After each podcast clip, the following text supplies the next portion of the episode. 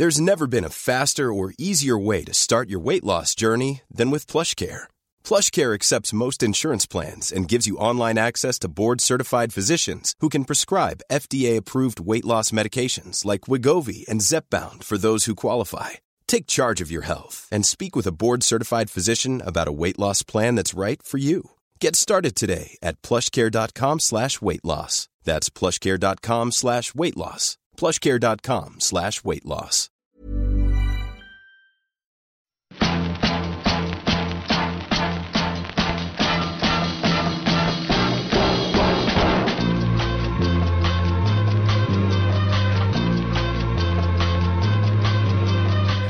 Le podcast du gravel et du bikepacking, épisode 123, ici Richard Delhomme.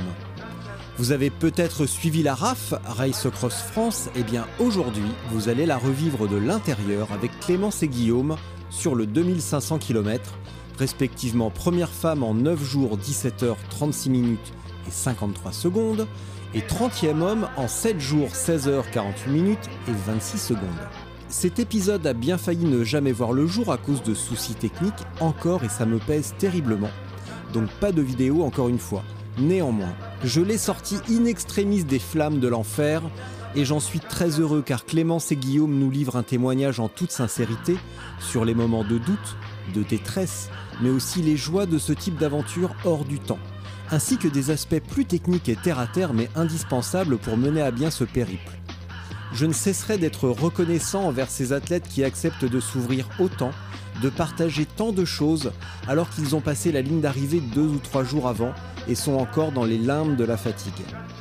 Parmi les moments de joie et de doute que j'ai avec Spotzol, ces moments de confiance, de complicité et de partage sont vraiment précieux. Merci à eux. Et sans plus attendre donc, Clémence, Guillaume, la route, le sommeil, l'ennui, les baguettes de pain et l'épilation. 5, 4, 3, 2, 1. Ça y est, on est en ligne. Guillaume, Klein, Clémence Vandergeinst. Tu notes la prononciation, je me suis entraîné quand même très très fort ces dernières semaines. Comment allez-vous ouais, ça va, je vais bien. Je suis Ouais. rentrée euh, hier à des Touquets et euh, ça va. Quelques coups de pompe là en journée, mais ça va. Ouais. Faut Guillaume, atterrir là. Guillaume du Ouais, coup, bah moi je suis rentré euh, lundi du coup. Et pareil, euh, une sensation générale de fatigue. Alors physiquement ça va, pas de douleur particulière à part. euh, j'ai plus de sensation dans la main gauche. C'est vraiment euh, bizarre. Et ouais, grosse sensation de fatigue générale. euh, je tiens pas le soir et j'ai des gros coups de pompe dans la journée comme ça. euh. Et même je me réveille en sursaut la nuit, je ne sais plus où je suis et j'ai l'impression que je dois partir. Ouais, pareil. Donc ça, je pense que c'est les siestes que j'ai dû faire euh, un peu euh, n'importe où qui Ouais. font que ça m'a. Le cerveau, il est encore là-haut, quoi. Mais tu, euh, tu dors chez toi dans ton lit ou t'as quand même euh, ou tu squattes dans un abribus à côté de ta maison? Non, là, je dors chez moi. C'est bon, j'ai délaissé les abribus, c'est bon. Ouais, et tu, tu, tu, je pense que tu vas les délaisser pendant un moment quand même. Là, j'ai l'impression que tu as pas mal donné et Ouais. que c'est bon, c'est bon. Là, tu fais une pause sur l'abribus. Je fais une pause sur l'abribus, ouais, c'est vrai. Ouais. Et toi, Clémence Toi, ça a été plus confortable. Je crois que tu as fait pas mal d'hôtels. Oui, moi j'ai fait des hôtels en fait, donc euh, on est parti le vendredi soir. Là j'ai roulé toute la nuit, puis toute la journée du, donc toute la, jour- donc toute la nuit du vendredi au samedi, puis toute la journée du samedi jusqu'à 22 heures. Et je pensais aussi euh, faire des, des micro-sommeils ou des siestes euh, dans des endroits pas, pas un peu incongrus, donc abribus et tout ça, mais après Mhm. c'est presque 36 heures sans dormir. Sans dormir. Je, je me suis rendu compte que ça n'allait pas aller pour moi de dormir euh, un peu à la sauvage. Et donc là déjà, j'ai pris euh, un hôtel euh, un peu avant d'arriver à Saint-Jean. Et après, bah, je suis restée sur cette lancée-là, hôtel, auberge. Mhm. C'était, pour moi, c'était ce qui convenait le mieux parce que j'avais vraiment besoin de récupérer. Et si je dormais pas correctement, j'étais comme un zombie sur mon vélo et j'ai trouvé ça dangereux et au final, j'en profitais pas. Et ça me plaisait pas vraiment d'être là à essayer de lutter pour garder un œil ouvert, d'en fermer un sur deux en me disant bon, euh, juste quelques secondes. Donc, euh, ouais. Donc moi, Mhm. j'ai préféré avoir des nuits, euh, bon, pas très longues, mais, mais dans des endroits confortables. Quand tu dis pas très longue, ça signifie combien d'heures Euh, les plus courtes, 4. et les plus longues que j'ai prises, c'était 6 heures. Bah, dis donc. Ouais. Pas énorme. hein. Bah, c'est bien. En tout cas. euh, et le- Bah, j'aurais pu, j'aurais pu faire moins, clairement, j'aurais pu euh, vraiment raboter sur le sommeil, mais, mais voilà, sur le moment, je n'ai pas trouvé ça très sage de, de me mettre dans des états de plus en plus, euh, enfin, d'accumuler de la fatigue au fil des jours. J'ai préféré avoir une certaine stabilité, régularité, euh, que ce soit dans mon kilométrage ou dans mon sommeil. Est-ce est-ce que vous avez croisé ou vu ou entendu parler de, de- de coureurs justement qui ont trop joué avec le sommeil et qui ont été contraints à l'abandon? Ou à qui ça a pu bah jouer oui, des tours? Via le groupe, en fait, on avait un groupe WhatsApp avec tous les participants de, de la distance Ouais, au puis 6000, Il y, en a beaucoup qui, qui ont fait des chutes hein, quand même. hein. qui ont fait des chutes, ils se sont endormis sur leur vélo. Il y en a un qui est tombé dans la descente du Ventoux, il a eu une triple fracture clavicule. Il y en a un Ouais. qui disait euh, c'est la deuxième ou troisième fois que je m'endors sur mon vélo, je suis tombé dans le fossé, je vais enfin m'arrêter. Donc, ouais, enfin, après, je pense qu'il il s'est penché pas trop là-dessus, mais euh, de ce qu'on a pu entendre sur le groupe WhatsApp, il y en a beaucoup qui s'endormaient en roulant. Ouais, hein. ouais. Ouais, ouais. Quand même, enfin, t'es d'accord, hein, Guillaume? Ah ouais, ouais, tout à fait. Moi, après, euh, je partais du principe, dès que ça devenait trop dangereux pour moi, ça m'est arrivé, notamment avant d'arriver au, au Bourget du Lac, là, euh, passer près de... Euh, Enfin, je, je sentais que je m'endormais sur le vélo, j'ai dû m'arrêter parce que je me dis, c'est vraiment trop, trop dangereux, là. Et en pleine nuit, ça, ça comme vaut pas ça, la peine. hein. Ouais, c'est ça. non. Non, non, c'est. Est-ce que Donc c'est- moi, non, clairement, j'ai choisi la sécurité et puis j'avais fait une promesse à ma famille. euh, j'avais dit, ben, je ne me mettrai pas en danger. Et donc voilà, pour moi, ne pas me mettre en danger, c'était m'accorder euh, un minimum de 4 à, à 6 heures de sommeil par 24 heures. Et toi, Et j'ai beaucoup plus profité après des, des journées, en fait. hein. Donc voilà. et toi Guillaume, tu, tu dormais comment? Alors, moi, la stratégie, c'était d'aller le premier, enfin, le premier jour. J'ai fait toute la première nuit, donc euh, s'endormir. Et c'était la stratégie, c'était d'aller jusqu'à Saint-Jean-Royan sans dormir, en fait. Et là, il y avait une base de vie. Donc, j'ai fait 540 km en, euh, en un peu moins de 27 heures, en fait. Donc, je suis arrivé là-haut euh, sans m'arrêter, sans dormir. Là où j'ai rechargé les batteries. Mm. Et j'ai dormi euh, deux heures, là. Donc, sur un lit, sur un lit de camp, il y avait des lits de camp. Et je suis reparti pour la traversée des Alpes, du coup. Et j'ai tiré jusqu'à ben donc Doussard, c'était après. Où là, j'ai refait une. euh, où là, j'ai redormi euh, deux heures de nouveau, quoi. Clémence, je t'ai entendu faire. Ça te rappelle de mauvais souvenirs Cette traversée Ouais, des Alpes c'est de Saint-Jean-en-Royan à Doussard, c'est énorme, c'est un morceau énorme. Mais il y avait quand même au kilomètre 780, euh, ils avaient rajouté un. Voilà, là, je me suis arrêté là. J'ai mangé, je voulais dormir avant de, de m'attaquer à l'Iseran et j'ai pas réussi à dormir en fait. J'ai pas du tout réussi à dormir. Il était 23h minuit. Donc en fait, je suis reparti. euh, je me suis reposé, mais je suis reparti euh, tout de suite après. Et j'ai monté l'Iseran. Il était, euh, je crois, 2 ou 3 heures du matin, quelque chose comme ça. Et après, j'ai tiré jusqu'à Doussard, mais jusqu'à Doussard, les... la journée a été très compliquée. J'avais l'impression de ne pas avancer, et justement du fait que peut-être j'avais trop tiré sur le sommeil euh, cette première partie-là. Quoi. Clémence, le liseran, tu l'as monté à quelle heure? Euh, le matin. Ouais. Euh, moi, je suis. enfin, en fait, euh, quand j'étais dans les Alpes, je me levais vers 2 heures du matin et je démarrais vers 3 heures moins quart du matin. Et l'Iseran, j'y suis arrivée, je pense, autour de 8 ou 9 heures du match, je crois. Je pense que j'ai commencé à le monter. Et euh, bon, vraiment, ça, je l'ai fait en journée. Et c'était super chouette parce que j'ai croisé un jeune euh, de 22 ans qui le montait en ski roue. Et en fait, on allait au même rythme. Et donc, on a monté ensemble. Et euh, c'était hyper chouette parce que le- la montée est passée super vite parce qu'on n'a pas arrêté de papoter. C'est un jeune qui va tenter les sélections pour aller au JO de saut à ski. Donc c'était euh, une belle rencontre en tout cas. C'était. Donc la Et euh, préparation l'endroit idéale. que tu dis juste avant l'Isran, je m'y suis arrêtée pour manger aussi. euh, Voilà. Voilà. Ça, c'était au kilomètre 780 Ouais. Voilà. Est-ce que vous aviez anticipé euh, gestion du sommeil? Parce que bah, je vous connais bien euh, tous les deux maintenant Et euh, est-ce mais il y a quand même quelques, quelques zones d'ombre euh, entre guillemets sur votre préparation. Est-ce que vous aviez vraiment bien travaillé cet aspect sommeil et gestion de la fatigue ou est-ce que ça reste un truc à améliorer ou question subsidiaire, c'est quelque chose qui vous a surpris et que vous avez peut-être négligé? Bah, moi, moi, carrément, quoi. C'est-à-dire que j'aurais pu davantage préparer ça et j'ai été même surpris et, de ça parce que j'avais jamais connu ça en fait. Le fait de. Oui, j'ai déjà fait des ultras comme des UTMB ou des choses comme ça, mais c'est à la journée. voilà, ça reste un effort de 25-30 heures. Alors certes, c'est difficile, mais on saute une nuit, c'est gérable.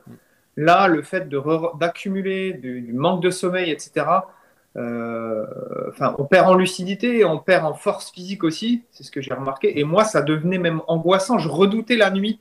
Pour moi, c'était de minuit, euh, minuit, 1 heure du matin jusqu'à 4 heures du matin. C'était vraiment la période que je redoutais. La journée, ça allait, quoi. Mais vraiment, cette période de nuit-là, je devais lutter et ça en devenait angoissant. Quoi.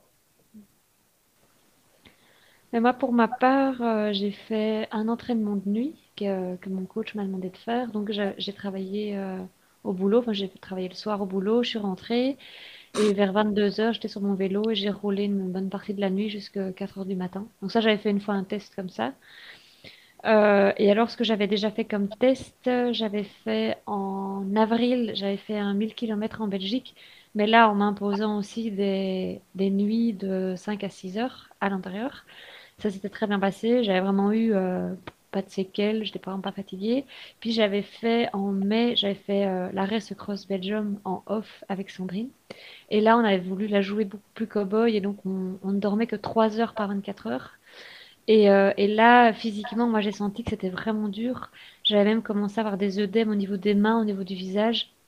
Sandrine avait des œdèmes au niveau des mains, des genoux aussi, si je me souviens bien. Elle avait les genoux tout, enfin, la cuisse toute gonflée au-dessus des genoux. Et, euh, bon voilà, j'avais divisé mon sommeil par deux par rapport à l'expérience précédente. Et euh, les effets étaient beaucoup plus violents. Donc des œdèmes, grosse fatigue, l'impression, comme dit Guillaume, de ne pas avancer. Enfin, les derniers 30 km, je pense qu'on les a fait à du 15 à l'heure, on n'avançait plus. Et, euh, et moi, j'ai pas vraiment pris du plaisir dans cette lutte contre mon sommeil, cette impression ouais, de perte de lucidité et de danger. Euh, donc j'étais partie sur la RAF en me disant j'ai de quoi dormir dehors, s'il faut, je vais le faire. Mais après, la... après avoir pensé le Ventoux, après être arrivée à Malocène, je me suis dit que ça n'irait pas pour moi si je continuais sur cette voie-là. Euh, et j'ai préféré dormir, mais le matin, j'étais en forme. Quand je partais rouler, j'avais de la force, j'avançais bien. J'ai, quand même roulé dans les Alpes, je roulais entre 200 et 220 bornes dans les Alpes. Après, j'ai roulé jusqu'à 290 par jour. Donc finalement, l'un dans l'autre, voilà, ça reste une stratégie comme une autre. Donc, euh, et d'ailleurs, le premier, Omar Di Felice, euh, dormait à l'hôtel lui aussi. Beaucoup moins que moi, mais il dormait à l'hôtel. C'est intéressant ça. C'est pour ça que moi, après, le, après la Loire, etc., j'ai décidé, alors je ne sais plus maintenant si c'est le troisième ou quatrième jour, j'ai fait une nuit à la Ferté-Saint-Cyr, ça s'appelait, c'était juste avant les le château de Chambord, etc. Mm. Donc là, je suis arrivé à 22h30 là-haut euh, et j'ai fait une nuit de 4 heures. Voilà, et je suis reparti. Et effectivement, en repartant, euh, bah, le fait déjà d'avoir pu se doucher, de dormir euh, sur un matelas, ça a changé. Quoi. Ça a vraiment changé. la journée, j'ai beaucoup, beaucoup mieux roulé. Dans quelle va être votre stratégie? Alors, je sais bien qu'il est un petit peu euh, tôt pour en parler, mais euh, quelle pourrait être la, votre stratégie de préparation justement pour maintenant, fort de cette expérience, comment pensez-vous améliorer un petit peu cet aspect-là? Honnêtement, pendant la préparation, ça, ça, fait accumuler trop de fatigue. Alors, il faut le faire peut-être ponctuellement, mais si on commence à s'enchaîner à l'entraînement des nuits, etc., bah, je trouve que c'est, ça demande trop de récupération. Je pense que ce qu'il faut faire, c'est vraiment mettre une stratégie en place pendant la course et s'y mm. tenir, quoi, en fait. Mm. C'est-à-dire que dès le début, euh, selon les heures où euh, moi, euh, j'ai le plus de mal à tenir, ben, peut-être là, essayer de, faire une, pause plus importante, etc. Mais pas forcément le travail à l'entraînement ou ponctuellement. Mais moi, c'est drôle parce que mes, mes coachs étaient à l'arrivée, je m'y attendais pas. Et euh, bah, donc après, on a mangé ensemble et on a un peu discuté justement de la stratégie de sommeil. Et euh, lui m'a dit que ce que je pourrais améliorer, en fait, c'est dormir moins. Au lieu d'étirer des nuits jusqu'à 6 heures, c'est plutôt de faire euh, de me restreindre à 4 heures. Mais de rajouter une sieste en journée, quand je sens que j'en ai besoin. Donc éventuellement travailler ça et, euh, Oui, peut-être essayer de perdre moins de temps autour du vélo, mais ça, c'est pas toujours maîtrisable parce que tu t'arrêtes dans une boulangerie, tu fais la file, il se passe un truc, il pleut, t'es mouillé, tu dois changer de vêtements. Donc en fait, le temps perdu autour du vélo, je trouve que c'est une donnée qui, qui est difficilement anticipable. Mais euh, oui, Ouais. peut-être éventuellement travailler ça. Mais j'ai vraiment essayé d'être hyper euh, efficace. Et de, quand je faisais une pause, je faisais tout. Je- J'enlevais une couche, euh, je faisais pipi, je prenais à mon charge un truc dans ma sacoche que j'avais besoin. J'essayais vraiment de tout regrouper pour pas m'arrêter plusieurs fois d'affilée. Mais le fait aussi de faire des nuits complètes dans des endroits confortables, ça m'a permis en journée de ne pas m'arrêter. J'avais pas besoin de, de m'arrêter, sauf les deux derniers jours. Là, j'ai eu besoin de faire meilleur. Euh, moi, c'était sous le coup de 14 heures, moi j'avais du mal. Je, je plongeais un petit peu. Quoi. Euh, Guillaume, quand tu. C'est un peu ce que, ce que Stéphane Brognard me disait, parce que je discutais un petit peu avec lui euh, euh, par message, et lui me conseillait justement de faire plusieurs siestes dans la journée de 20 minutes. Quoi. Euh, et des- parce que sinon, les pauses seraient trop longues, c'est ce que lui me disait. Donc, c'est un peu ce que j'ai fait, et ça m'a mieux servi parce que le fait de s'arrêter comme ça 20 minutes, j'avais l'impression de récupérer une énergie folle dans, dans les deux heures Mm. qui suivaient. Quoi.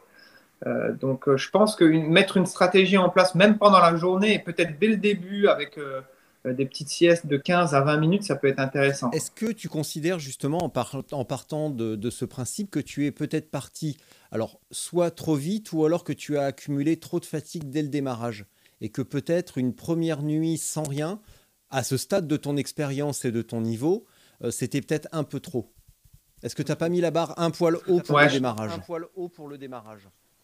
Ouais, je pense que oui. Je pense que oui, parce que j'avais fait la, la- la- la RAF 300 euh, Mm. l'année d'avant et je suis arrivé plus vite euh, cette année avec 40 minutes de moins que l'année d'avant, alors que j'avais encore du kilométrage à faire. Donc il y a ce, ce cumul-là, ce fait peut-être d'avoir voulu absolument aller le plus vite possible à Saint-Jean-Orient Mm. et de réaccumuler après de la fatigue pour traverser les Alpes. euh, enfin, je suis arrivé à Doussard, j'étais déjà bien, bien Mm. entamé. Quoi. Bon, t'as pas non plus le même niveau que l'année dernière. L'année dernière, on avait fait un épisode juste après, et on peut dire que tu débutais en vélo. Cette année, tu es beaucoup moins débutant et tu as pris euh, d'excellents conseils auprès de mon voisin.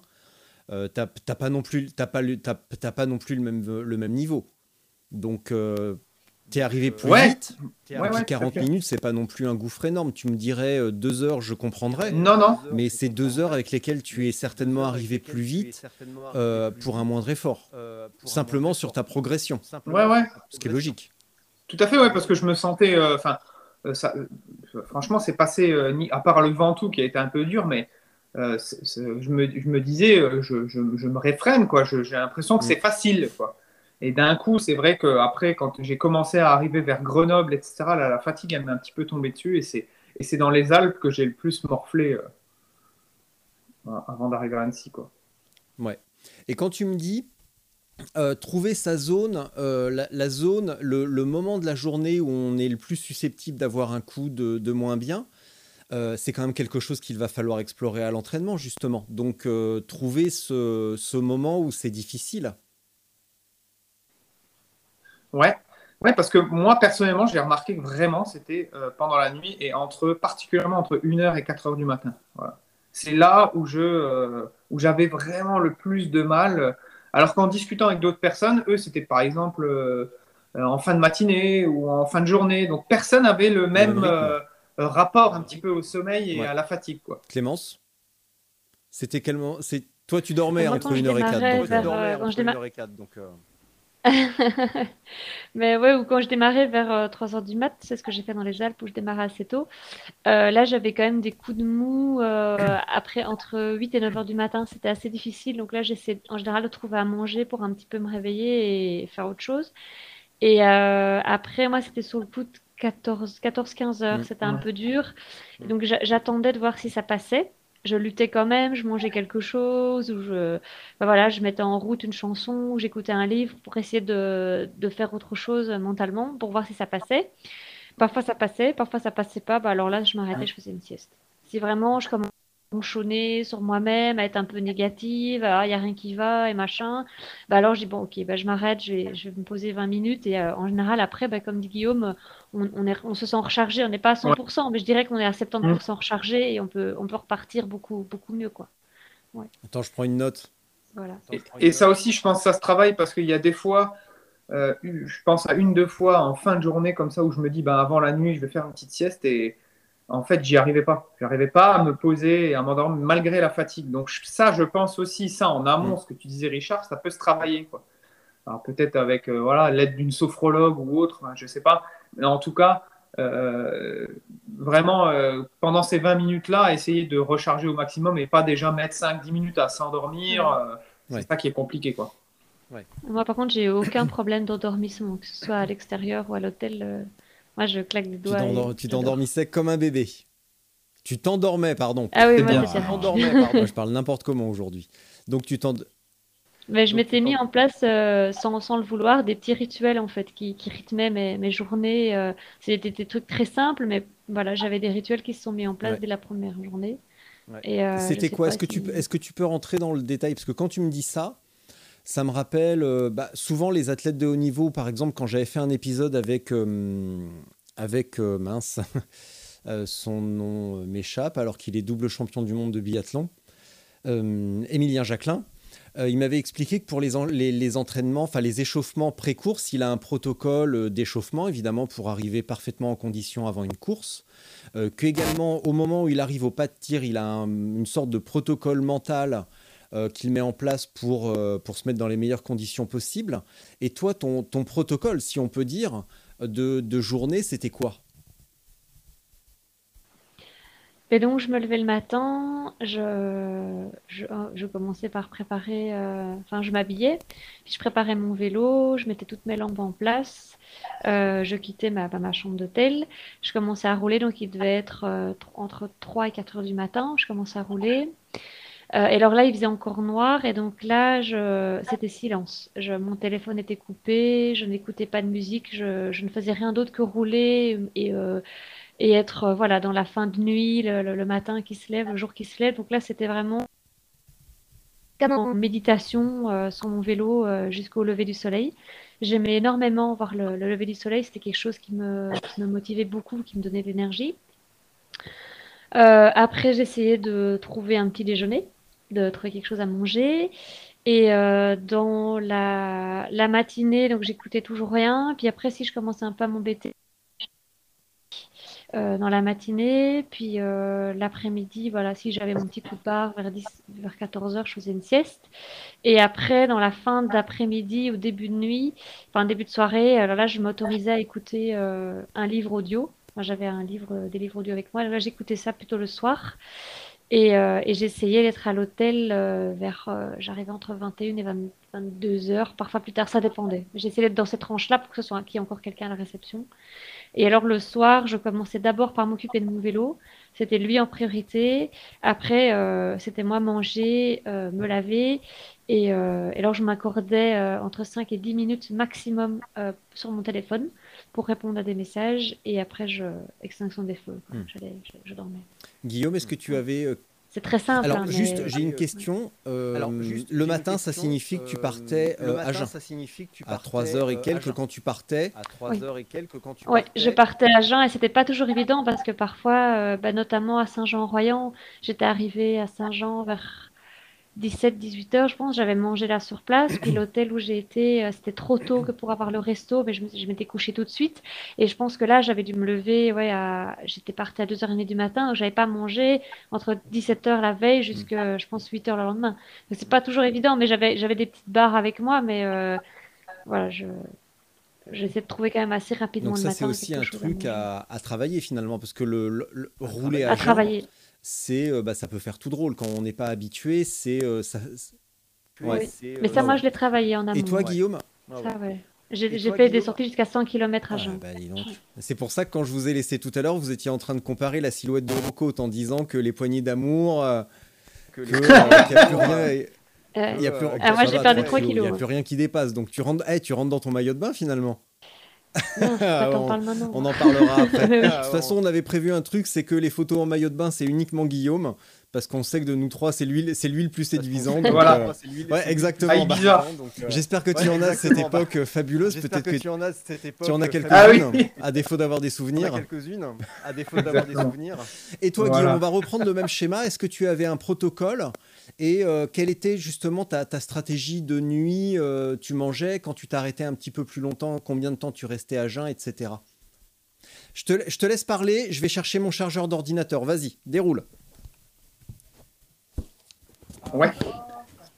Alors moi, enfin, je suis parti, j'avais quand même une réserve énergétique euh, relativement importante, donc essayé de manger ben, fréquemment, donc à raison de voilà une demi à une barre par heure, ça au début, et puis après, ben, bien évidemment pour les apports euh, un petit peu plus salés, ben, par exemple j'allais à la boulangerie le, le matin, donc euh, je me prenais un, sandwich euh, et que je divisais en deux et que je mangeais dans la matinée. Et je m'arrêtais en général dans une supérette vers 14-15 heures où là je prenais des fruits. J'essayais d'avoir une salade, par exemple une salade de carottes ou des choses comme ça. Je rechargeais avec des noix, des dattes. euh, euh, voilà, j'essayais d'avoir euh, quelque chose d'assez conséquent. Et si je trouvais quelque... ah, ça, ça m'est pas arrivé une fois, mais euh, notamment pour arriver jusqu'au Saint-Michel, j'ai pas trouvé une boulangerie d'ouverte euh, le soir. Donc jusqu'à 2h30 du matin, euh, 2h30, 3h du matin avant que j'arrive au Saint-Michel, c'était un peu euh, sec. Et j'avais, ben, il me restait que des dattes, des noix, des choses comme ça, mais j'ai pas eu un apport solide salé le soir. Donc ça a été un petit peu plus compliqué. Et euh, ça aussi, ça à prendre en considération, peut-être checker les endroits où euh, euh, il y a moins de Mm. commerce euh, pour pouvoir acheter à manger, etc. Ça, c'est une notion importante parce qu'on est passé dans des endroits où, où il y avait vraiment, vraiment rien Mm. des fois. Et moi, été un peu pris de court en me disant, oh, ben, je vais trouver avant, avant d'entamer la route vers le Saint-Michel. Et puis jusqu'à 2h30 du matin, euh, j'ai rien trouvé du tout. Donc j'ai fait avec ce que j'avais, mais j'avais une énorme envie de saler, quoi. Donc l'apport salé que je me réservais à acheter le soir, ben, je l'avais, l'avais pas eu à ce moment-là. Mais sinon, globalement, j'ai, j'ai toujours trouvé, il y a toujours des boulangeries, etc. J'ai pas eu euh, de problème avec ça, quoi, par exemple. Ouais, moi, je trouvais que dans les Alpes, c'était assez facile de se ravitailler parce Ouais, que tu as des ouais. petits, euh, des petits restaurants, des petits points euh, d'approvisionnement un peu partout parce que c'est assez touristique. Donc là, je, j'ai vraiment pas trop réfléchi parce que je savais que j'allais trouver. Par contre, en effet, après les Alpes, c'était quand même le désert euh, au niveau des magasins et des points Ouais, il C'était quand même assez dur. Et donc euh, là j'ai quand même été surprise euh, après en fait après la, après le col du Chat là quand on rentre je sais plus c'est quel département avant le Loir-et-Cher enfin et en Loir-et-Cher aussi je trouve enfin non avant le Loir-et-Cher c'était assez désert et euh, ouais en Bretagne et en Normandie il y avait que dalle. Et, et donc moi ce que je faisais à ce moment-là pour m'éviter les mauvaises surprises le matin dès que j'attaquais ma première boulangerie à 6h 6h30 pour mon petit déjeuner je m'achetais une grande baguette que je coupais en deux, que je mettais à l'arrière de mon sac, et comme ça j'avais au moins ça. Et donc en roulant, si je trouvais rien, bah, je, je prenais des bouts de ma baguette sur l'arrière et, euh, et je mangeais ça comme ça. Et euh, les petites supérettes, moi j'achetais bah, un peu de fromage et je, je, je mangeais baguette fromage euh, en roulant comme Mm. ça. Ouais. Tu te souviens de, de la conversation qu'on avait eue, Clémence, sur le, le check des, euh, des endroits où manger avant une épreuve? Et tu me disais, pff, Sandrine, elle le fait, mais moi j'aime bien garder ce petit côté aventure. Et après coup, est-ce que tu es toujours d'accord avec le côté aventure Et est-ce que crever la dalle sur son vélo, c'est toujours l'aventure? Est-ce que ça vaudrait pas le coup de se préparer un petit peu en avance? Ah, euh, c'est parce que Sandrine avait donné, euh, elle avait fait tout un, ou un ami, elle avait fait toute une, liste en fait des points de ravitaillement euh, jusqu'au 500e kilomètre. Par rapport à la course de l'année passée. Et euh, mais en fait jusqu'au 500e kilomètre ça va. Dans les Alpes ça va, mais c'est vrai qu'après je m'attendais pas à un désert Eh oui, pareil. Je, je, je Ouais, m'attendais parce pas qu'il y a même dans, dans les Alpes, il y a même Oui. des fontaines partout et tout. Oui, Enfin, pour, voilà. pour boire, euh, Alors qu'après, euh, problème. Oui, voilà, jusque dans les jusqu'à Doussard, il n'y a aucun problème. Après, ça devient quand même plus, plus stretch quand même hein, pour euh, trouver quelque chose. Donc oui, peut-être que là, euh, j'aurais peut-être dû plus préparer ce côté-là. Bon, après, j'étais jamais avide. J'avais, parce que j'avais même, comme toi, une grosse réserve de nourriture euh, dans ma sacoche de cadre, Ouais. mais que je, je prenais avec grande parcimonie, ne sachant pas ce qui allait m'attendre après. Mhm. Tu vois, donc, comme Ouais. on, a- comme on avait fait le dernier plein à Doussard avec nos... Euh, Ouais, pareil, moi je suis quand même bien, bien chargé à Ouais. donc euh, j'avais des réserves. J'avais des réserves, mais bon, en même temps, je, prenais dedans, mais pas, pas trop non plus. Parce que, voilà, donc... euh, Mais après, bon, j'ai toujours trouvé, et au pire, je me dis, tu sais, Richard, au pire, si ça ne va pas, on toque à une porte. On toque à une maison, on explique, ils ont sûrement un morceau de pain, un morceau de fromage pour dépanner. Je n'ai pas eu à le faire, mais je pense que si j'avais été vraiment dans la misère, c'est ce que j'aurais fait, que ce soit pour l'eau ou la nourriture. Oui, mais globalement, c'est vrai, il y avait une partie où il y avait un peu moins de, enfin, moins de commerce, etc. Mais globalement, en France, on trouve quand même. euh, Oui, ça, ça va, c'est pas. Le centre de la France, pour y être né et y vivre encore, je peux vous assurer qu'il y a des endroits, c'est quand même ultra désertique. Et euh, quand on parle d'exode rural, etc., c'est quand même euh, la, la Nièvre, le Loir-et-Cher, le Loiret, euh, les Deux-Sèvres, euh, le Maine. Euh, on- on- c'est quand même pas non plus des zones super fréquentées. Donc, euh, donc euh, Non. On est content de voir des villages des fois, hein, franchement. Oui, oui, moi j'étais contente d'avoir des gens, de, retre- de retourner dans une ville. Parce que les lieux touristiques, bon, euh, à moins de passer à Chambord, euh, et encore à Chambord, on n'y mange pas si bien que ça. Euh, et puis il y a une ou deux campouines où tu peux, tu peux manger un truc, et puis après le Mont Saint-Michel où euh, tu peux ven- éventuellement manger les gâteaux de la mère Poulard. Mais, euh, mais c'est tout, quoi. Entre les deux, euh, c'est pas au château de Blois que, c'est pas au château de Blois Ouais, que tu vas te restaurer. Hein. Enfin, si, tu peux, parce qu'à Blois, c'est quand même pas minuscule, mais bon. Euh, faut, faut bien choisir ses horaires parce que bah, ça reste la province, ça reste des petites villes. Et passer euh, une certaine heure, euh, bah, à part un kebab euh, cradingue, euh, tu trouveras peut-être pas grand-chose. Et puis il y a pas mal de restos Ouais. aussi où les cuisines en fait ferment super tôt. euh, je sais pas si c'est à cause du Covid ou si c'est euh, Ouais. en temps normal, Ouais, mais à ouais, bah. 21h ils servent plus. hein. Donc Ah ouais, c'est, ouais, c'était parfois un peu. C'est vrai que moi c'était un paramètre que j'ai dû gérer quand je savais que l'hôtel où j'allais n'avait pas de cuisine ou que la cuisine était fermée. Bah il fallait que je mange avant, mais parfois Mm. c'était un peu, ouais, un peu tendu quoi. Bon, j'ai, j'ai toujours, enfin, j'ai trouvé, mais c'était parfois un peu limite quand même. J'ai pas toujours, je pense que j'ai pas du tout mangé euh, équilibré ou par rapport à mes habitudes alimentaires. euh, Ah bah ça, il faut faire abstraction. Ah Moi, oui, j'ai- faut, c'est bon, j'ai compris au bout de deux jours qu'il fallait que je fasse abstraction de mes habitudes. euh, Oui, moi je mange jamais de viennoiserie, jamais de croissant. Bah là, tous les matins, quand midi, tu trouvais rien d'autre, bah c'était une part de flan et une tarte Mm. aux pommes. Qu'est-ce que tu ah, il faut de la calorie. hein, Ah oui, bah c'est ça. À un moment donné, on t'avance plus. Et, et pour revenir à ce que je disais tantôt, j'ai roulé euh, un petit peu avec un autre concurrent qui avait, qui lui a fait le, le même parcours. euh, Enfin, il a fait la, la rame, mais euh, en touriste. hein, il a fait ça tout seul. Et euh, il m'a dit, mais là, ça, là, c'est désertique. Là, il faut vraiment penser à, à ta bouffe parce que parfois, tu fais 200 ou 300 km et il n'y a rien. hein. Euh, et il me disait euh, que la France, ça, ça allait, mais que les États-Unis, Ouais. c'était vraiment, euh, vraiment une autre gestion. Quoi. Ouais. Mais donc c'était bien d'avoir sa, vision à lui et, et moi mon ressenti par rapport à, à ce désert humain. il m'a dit non, non, non, il dit ici ça va Non, on encore. trouve hein. toujours, on trouve toujours pire, hein, clair, hein. On peut toujours trouver mieux, mais il y a aussi souvent largement, souvent largement pire, ce qu'on Oh a oui. tendance à oublier parfois. Euh, quand tout à l'heure tu me disais Clémence, parce que j'ai pris des notes hein, quand même, j'ai pas pas l'air comme ça, mais c'est pas que de l'impro non plus. hein, euh.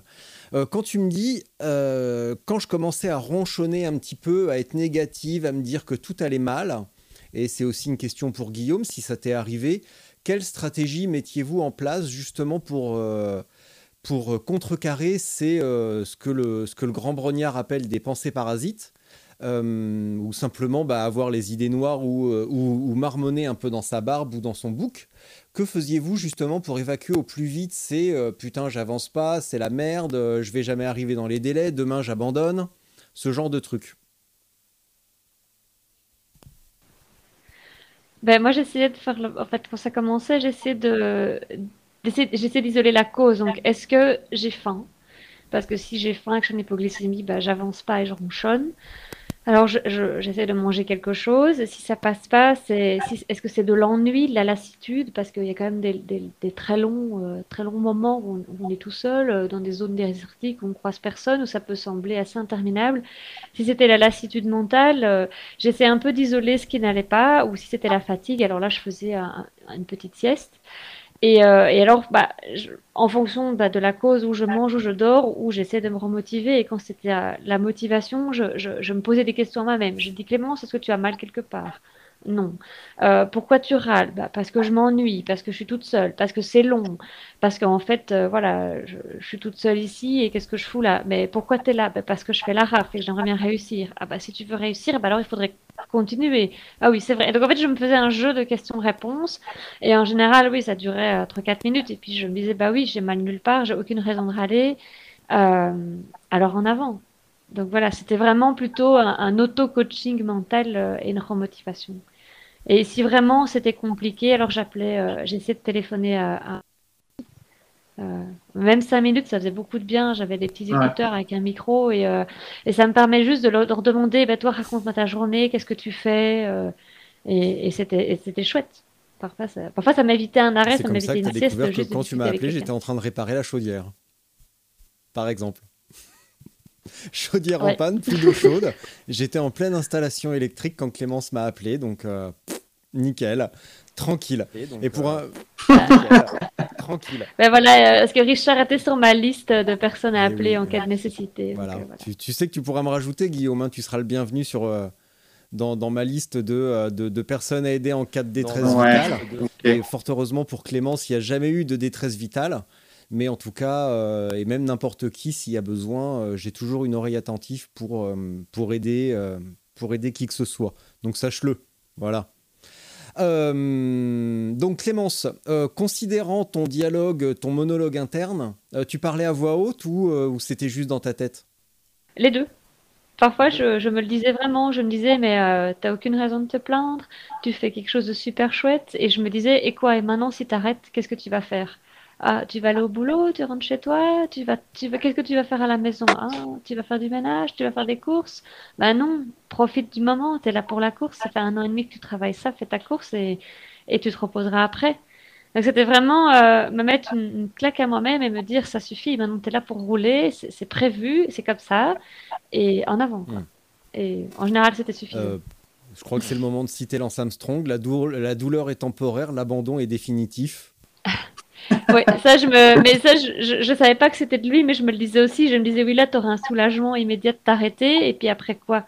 Après, tu vas, tu vas regarder les autres continuer à rouler. Et toi, tu auras fait quoi? Non, non, il faut, il faut continuer. Donc, il faut être assez dur avec soi-même, avoir un mm. côté de soi qui est un peu dur et intransigeant et dire non, tu es là pour une raison, à moins que tu aies vraiment un mm. dégât structurel majeur, il faut continuer. Est-ce que de formuler ça à voix haute, ça permet de, entre d'une certaine manière, de concrétiser, de rendre ça réel finalement. Parce que de se dire dans sa tête, euh, bon, je continue, euh, je suis là pour ça, machin, euh, c'est une chose, mais de, de, se le dire vraiment et de rendre la chose concrète avec une vibration dans l'air, donc, et un son tangible que quelqu'un pourrait d'autre, quelqu'un d'autre pourrait entendre. Est-ce que ça, ça renforce le côté motivation et le côté putain, je dois le faire Mis à part que peut-être les vaches autour de toi l'ont entendu. Non. Pour moi, en tout cas, c'était quand même important de, de, le formuler à voix, à voix haute parce qu'en plus, je, je l'entends, enfin, j'entends vraiment le, ma voix, je, je m'entends me motiver. Je, comme tu dis, ça devient vraiment réel, c'est pas juste une pensée qui traverse l'esprit, c'est vraiment euh, des, des, instructions que je me donne à moi-même. Et euh, oui, pour moi, c'est pour moi, c'est important de le formuler à voix haute. Ouais. Guillaume, à toi. Bah, moi, euh, dans, ma tête, de toute façon, c'était clair. Je voulais pas du tout, du tout abandonner, donc c'était pas une solution. Donc, euh, dans tous les cas, euh, j'avais dit j'irai au bout, coûte que coûte, quoi qu'il arrive. Après, à part, à part, comme Clémence, elle dit, voilà, je me fais renverser par une voiture ou j'ai un gros, une grosse blessure qui me permet de plus pédaler ou quoi que ce soit. Mais dans ma tête, c'était clair, je voulais aller au bout. Et j'ai beaucoup râlé seul sur mon vélo, énormément. j'en ai crié des fois même mm. que j'en avais marre, etc., etc. Alors j'essayais de de me remotiver comme je pouvais. Euh, j'essayais de segmenter au maximum, de me dire bah voilà, euh, là ce soir tu mm. seras là, ou là tu vas aller au Saint-Michel, euh, mm. de mettre des, des, des, un peu des sous-objectifs par rapport à ça, et même par rapport au. Je me disais, bah, regarde pas le kilométrage pendant une heure et puis tu auras la surprise dans une heure, combien de kilomètres tu as fait, enfin plein de petits objectifs comme ça. Et ce qui me réconfortait beaucoup aussi, c'est de me dire, bah, toutes les demi-heures, je vais manger un petit peu quelque chose. Donc c'est pour ça que c'est important aussi d'acheter quelque chose qui est réconfortant et qui nous fait plaisir parce que toutes les demi-heures, je savais que j'avais mon petit plaisir. donc ça rythme un petit peu le, euh, la vie de la RAF et la vie sur le vélo. Quoi. Mais euh, c'est vrai que j'ai énormément euh, Ouais. bougonné sur mon vélo à des moments euh, seul, quoi. Ouais. Et je me suis rendu compte que je me parlais beaucoup à moi-même, donc euh, il fallait pas que quelqu'un euh, roule à côté de moi parce qu'il devait se dire mais il est fou euh, celui-là, chez il fait que se parler à la clinique T'es encore dans ta chambre d'hôpital euh, à l'u- à l'unité euh, psychiatrique euh, Ah, je sais pas. Parce que Attends, il faut que je vérifie. Il y a une dame qui me dit il lui reste 30 minutes avant de prendre ses pilules bleues. Donc, euh, donc je sais pas, mais euh, t'inquiète- elles m'ont dit ne vous inquiétez pas, on va prendre soin de lui, il est très sympa. Ah, je suis Donc, chez moi. euh, T'inquiète pas, il y a une, une dame très gentille qui va venir te prendre dans ses bras et tout va bien se passer, Guillaume. Et quand tu bougonnais, tu te disais quoi Concrètement, si, si tu, si tu- si tu devais nous faire une imitation de Guillaume qui bougonne sur son vélo, ça serait quoi? Ah, je me disais c'est long, c'est long, j'en ai marre, euh, j'ai peut-être pas le niveau pour ça. Voilà, je me disais des choses comme ça. Puis après, je me dis, mais regarde déjà ce que tu as déjà fait, c'est déjà très bien. Euh, voilà, euh, parce que j'étais un peu plus ambitieux de ce que euh, de ce que j'ai fait là. Je voulais mettre entre 6 et 7 jours. Donc quand j'ai vu que j'étais pas dans mon résultat, ça m'a aussi impacté. Puis après, je me suis remobilisé. Et quand j'ai vu aussi qu'à Doussard, j'étais un peu en bien, bien, déjà bien entamé, je me suis dit, ouais, ça va être compliqué pour le rentrer entre 6 et 7 jours. Et puis, il a fallu faire un petit peu le deuil de ça et me dire, va au bout tout simplement. C'est déjà une très belle aventure. Voilà. Euh, c'est ton premier, c'est un premier ultra long comme ça. Donc, euh, j'avais peut-être mis dans ma tête déjà une barre haute. Donc, ça, après, j'ai dû faire le deuil un petit peu de ça. Donc, ça m'a aidé aussi sur ce plan-là. Quoi. Mais c'est vrai que j'ai bien avec, gueulé à euh, des avec moments. Johan, donc euh, on, on en a parlé et on s'est dit que peut-être, oui, tu avais mis la boîte. En tout cas, moi, j'ai émis l'hypothèse que tu avais mis la barre un poil haut pour les six jours à ce stade de la course où on avait discuté, mais que euh, bon, entre le 300 que tu avais très bien réussi l'année dernière et le 2600 euh, de cette année, peut-être qu'il manquait une, une étape, mais que à ce stade-là de la course, tu t'en sortais très très bien parce que prévoir six jours et faire euh, sept et demi, c'est ça? Ouais, c'est ça, ouais. Bon, eh, c'est correct, hein? Ouais, ouais, ouais. Oui, oui, non, mais oui. Après, il a fallu, voilà, mais quand on se met quelque déçu, chose dans la tête, euh, T'es un petit peu déçu là. un petit peu, parce que je Oh, pense oui. que j'aurais pu faire, j'aurais pu faire un- beaucoup mieux euh, à certains points euh, si j'avais préparé d'autres choses. Mais après, déçu, oui et non. Il y a une partie de déçu, mais une partie très très fière d'être allé au bout de ce truc-là, quoi. Ça c'est clair. Qu'est-ce que tu, qu'est-ce que tu améliorerais? Là euh, à brûle pour point, euh, à part changer de coach Qu'est-ce que tu changerais? Non, pas changer de le pauvre. non, ben vraiment cette histoire du sommeil, quoi. Ouais. Et puis je pense que c'est un. Enfin, euh, là maintenant, demain, euh, je referai le même parcours. Déjà, la connaissance du parcours, ça c'est incroyable comme ça peut aider. Voilà. Ça, je pense que c'est une aide considérable de savoir par où on est passé, de connaître euh, les endroits, etc. Ça, c'est une aide considérable qui me ferait gagner un temps fou. Et je mettrais vraiment en place une stratégie pour le sommeil qui me permettrait aussi de gagner du temps parce que là, je suis parti sur ça, euh, c'était totalement dans le flou, quoi. Alors oui, je m'étais bien entraîné, euh, voilà, tout était cadré par rapport à ça, mais cette partie-là, elle restait vraiment très floue et j'ai vu que je manquais d'expérience dans ce domaine-là, justement. Ouais. C'est le. Je peux te le dire maintenant, mais à voir tes entraînements et les sorties que tu faisais, euh, j'ai eu l'impression que tu t'étais vraiment focalisé sur la, sur, la, sur la patte, on va dire, sur les, sur les jambes, mais moins, mais beaucoup moins et peut-être pas assez visiblement sur la stratégie d'ensemble et sur l'anticipation. Et euh, bah, que ce soit euh, bah, avec des enfants évidemment quand on en a ou avec des groupes lorsque l'on anime des formations, etc. Mais ça, tu dois le savoir, c'est que quand on propose un contenu, qu'on propose un, programme de formation sur une journée ou qu'on propose un programme à des enfants, d'expliquer ce que l'on va faire et d'anticiper que chacun puisse se dire ok le programme ça va être ça ça va être ça ça va être ça ça aide énormément à, à mobiliser en fait tous les gens autour que les gens que l'on va avoir et de connaître le parcours de se donner comme tu le disais des échéances et de se dire ok je vais ici je connais c'est repéré même si c'est virtuel mais je sais qu'il y a une boulangerie à tel endroit ça permet de se créer des micro échéances et de d'avancer pas à pas euh, plutôt que partir dans l'aventure en attendant qu'il y ait bah, de découvrir le paysage ou les difficultés quand elles arrivent et d'être éventuellement surpris par euh, les pourcentages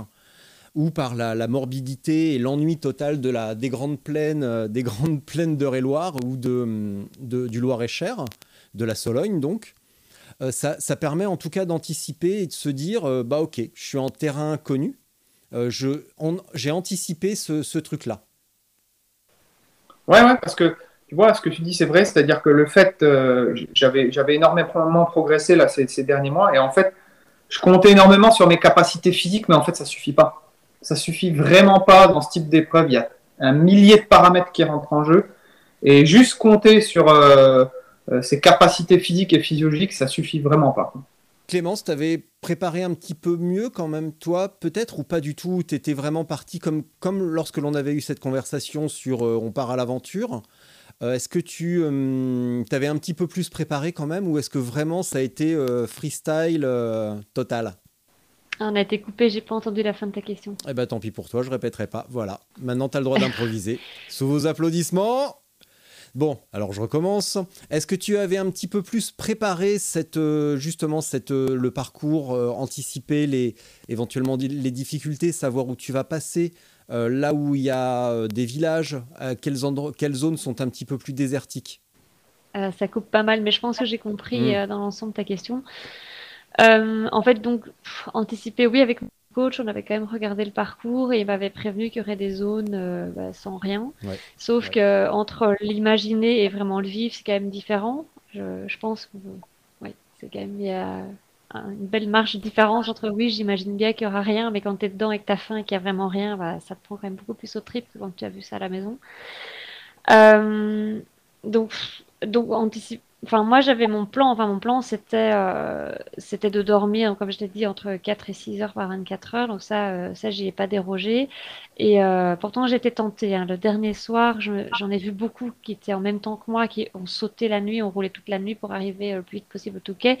Et moi, j'ai quand même dû ronger mon frein et me dire non, je vais pas changer ma stratégie maintenant. Si près du but, je vais quand même encore dormir 4 heures et puis démarrer bah, à 2 heures du matin. Et finalement, ça m'a fait, bah, ma nuit m'a fait tomber tout en bas du classement. Et quand j'ai euh, enfin ça, c'est mes proches qui m'ont dit par après, ils m'ont vu remonter, remonter, remonter tous ceux qui en fait avaient roulé de nuit et étaient complètement claqués. Mmh. Donc euh, sur ce sur ce point de vue-là, oui, j'avais préparé et je, me suis tenue à mon plan de, sommeil et de, et de, et de, roulage et de kilomètres. J'avais un plan kilométrique euh, établi par jour aussi, euh, sur lequel je, je, me suis tenue. Euh, il y a juste un soir où j'ai pas su tenir parce que j'étais vraiment fatiguée. C'était après Doussard et j'ai dû m'arrêter 20 km plus tôt que ce que j'avais prévu parce qu'on avait prévu avec mon coach. Et donc ça, euh, bah ça heureusement, on a trouvé une auberge où ils m'ont pris. Euh, bah, c'était 20 km avant, mais j'aurais pas pu faire un kilomètre de plus. J'ai dit à mon coach, mm. si tu me fais encore rouler, j'arrête. C'était beaucoup trop dur. J'étais partie de Megève et j'avais roulé, je pense, 230 ou 240 bornes après. J'avais fait la Colombière le matin dans la, dans la flotte. Euh, j'avais eu super froid, j'avais frôlé l'hypothermie en descendant la Colombière, donc c'était vraiment une journée très pénible. Et j'avais dit maintenant c'est maintenant que j'arrête, ça suffit. Euh, j'ai besoin de dormir maintenant et tant pis pour les 20 bornes, je les referai demain. Je les ai refaits. Le retard que j'avais accumulé dans les Alpes, bah, parce que je roulais pas 300 bornes dans les Alpes, euh, je l'ai rattrapé après. mais donc tout ça, tout ça a été, a été calculé, bien sûr. oui.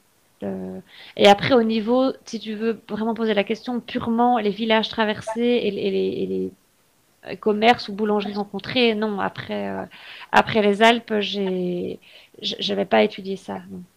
Mais après, bon, je, je, me suis adaptée. Comme je te disais, bah, le matin, acheté une grande baguette. Euh, je, je, je, mangeais bien. Dès que je voyais une boulangerie, je mangeais bien parce que j'arrivais à jeun là. Et après, j'avais toujours un morceau de fromage et une baguette sur mon sac. Ça, oui. Donc ça, je l'ai anticipé durant la course. Mmh. Ouais. Mmh. Je l'ai appris, quoi. Mais bon, comme, comme Guillaume, moi, c'est un, premier euh, très très long comme ça, 10 jours. Euh, enfin, c'était 9 jours et 17 heures, mais 10 jours. Euh, toute seule, c'était c'était déjà un gros morceau. Quoi. Après, c'est normal qu'on fait des erreurs et, et après, on s'améliore. Mm.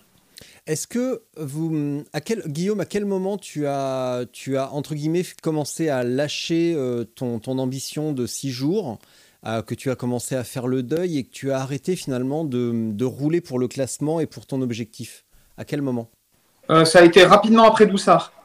Donc rapidement après le 1000 km, où là, euh, voilà, il y a eu encore quelques heures, euh, mais on va dire dans le dans la, tout, l'arrière-pays, de Lyon, là, Mâcon, etc. Quand on remonte là, là, à partir de là, je me suis dit, bon, ben, ouais, c'est pas, c'est pas, c'est pas génial.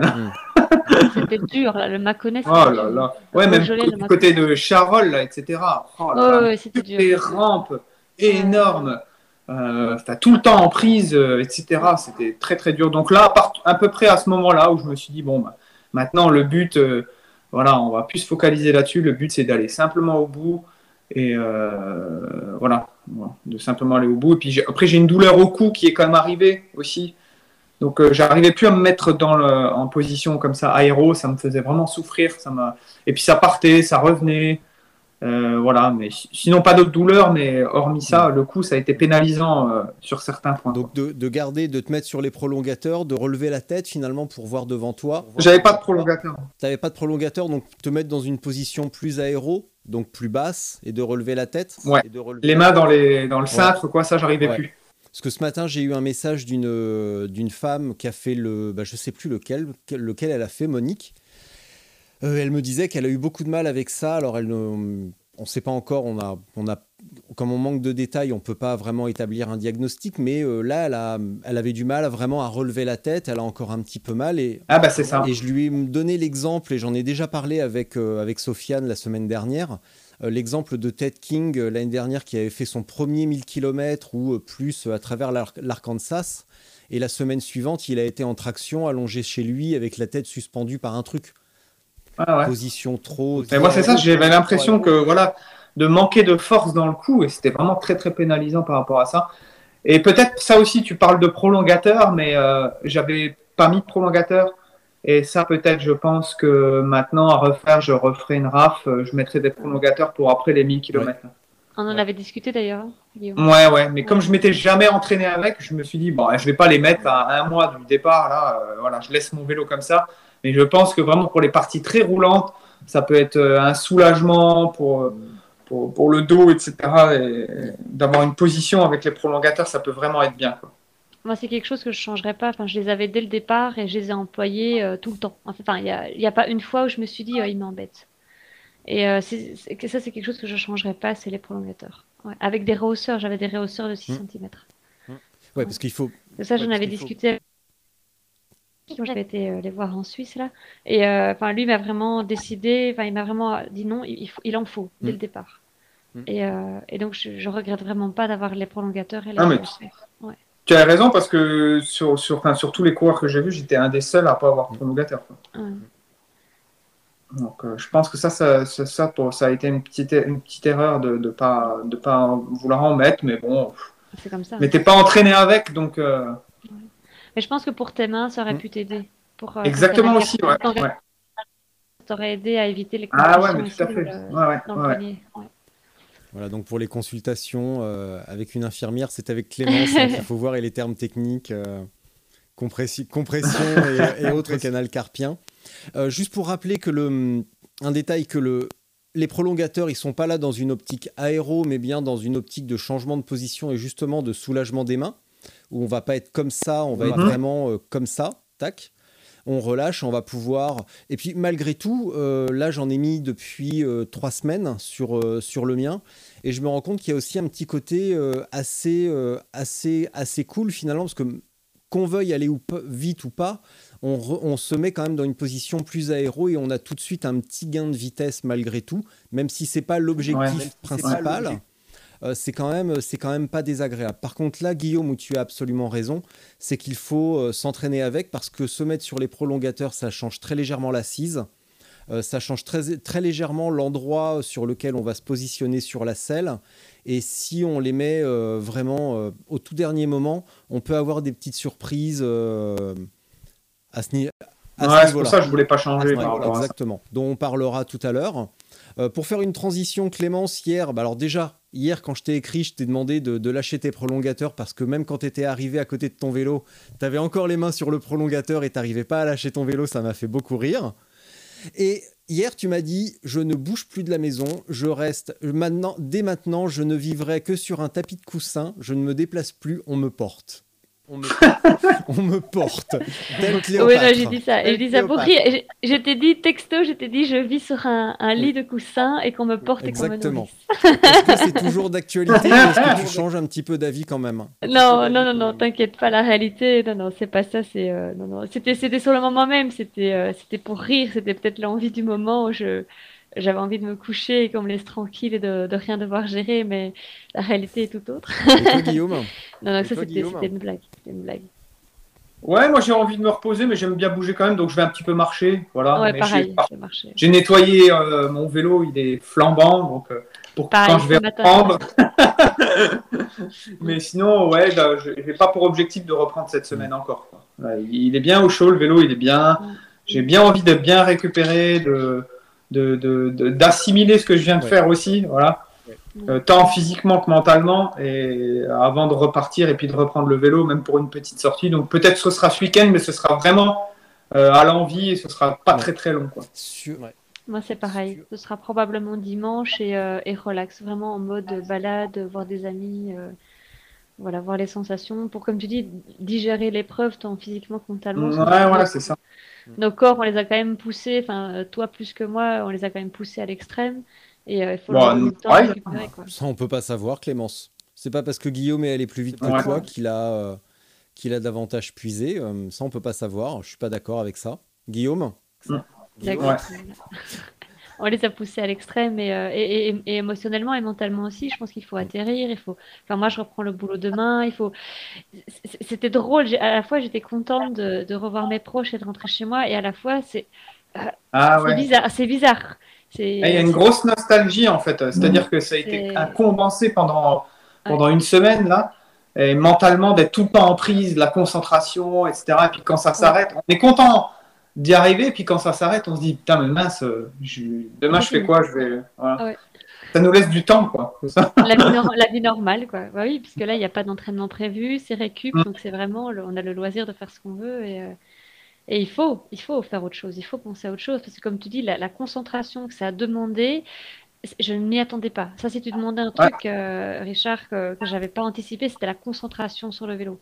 Parce que moi, je pensais vraiment que j'allais pouvoir faire des grosses introspections, réfléchir à des projets. En fait, pas du tout.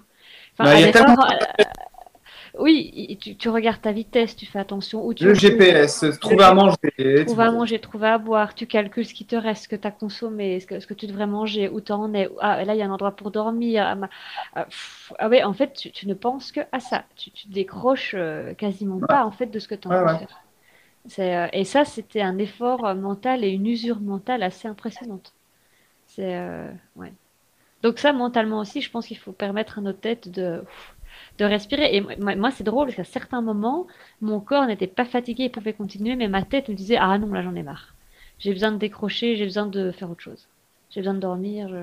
Ouais. Donc c'est vraiment étonnant que c'est la, la tête, le cerveau qui disait Euh, Je suis fatigué là. Arrête.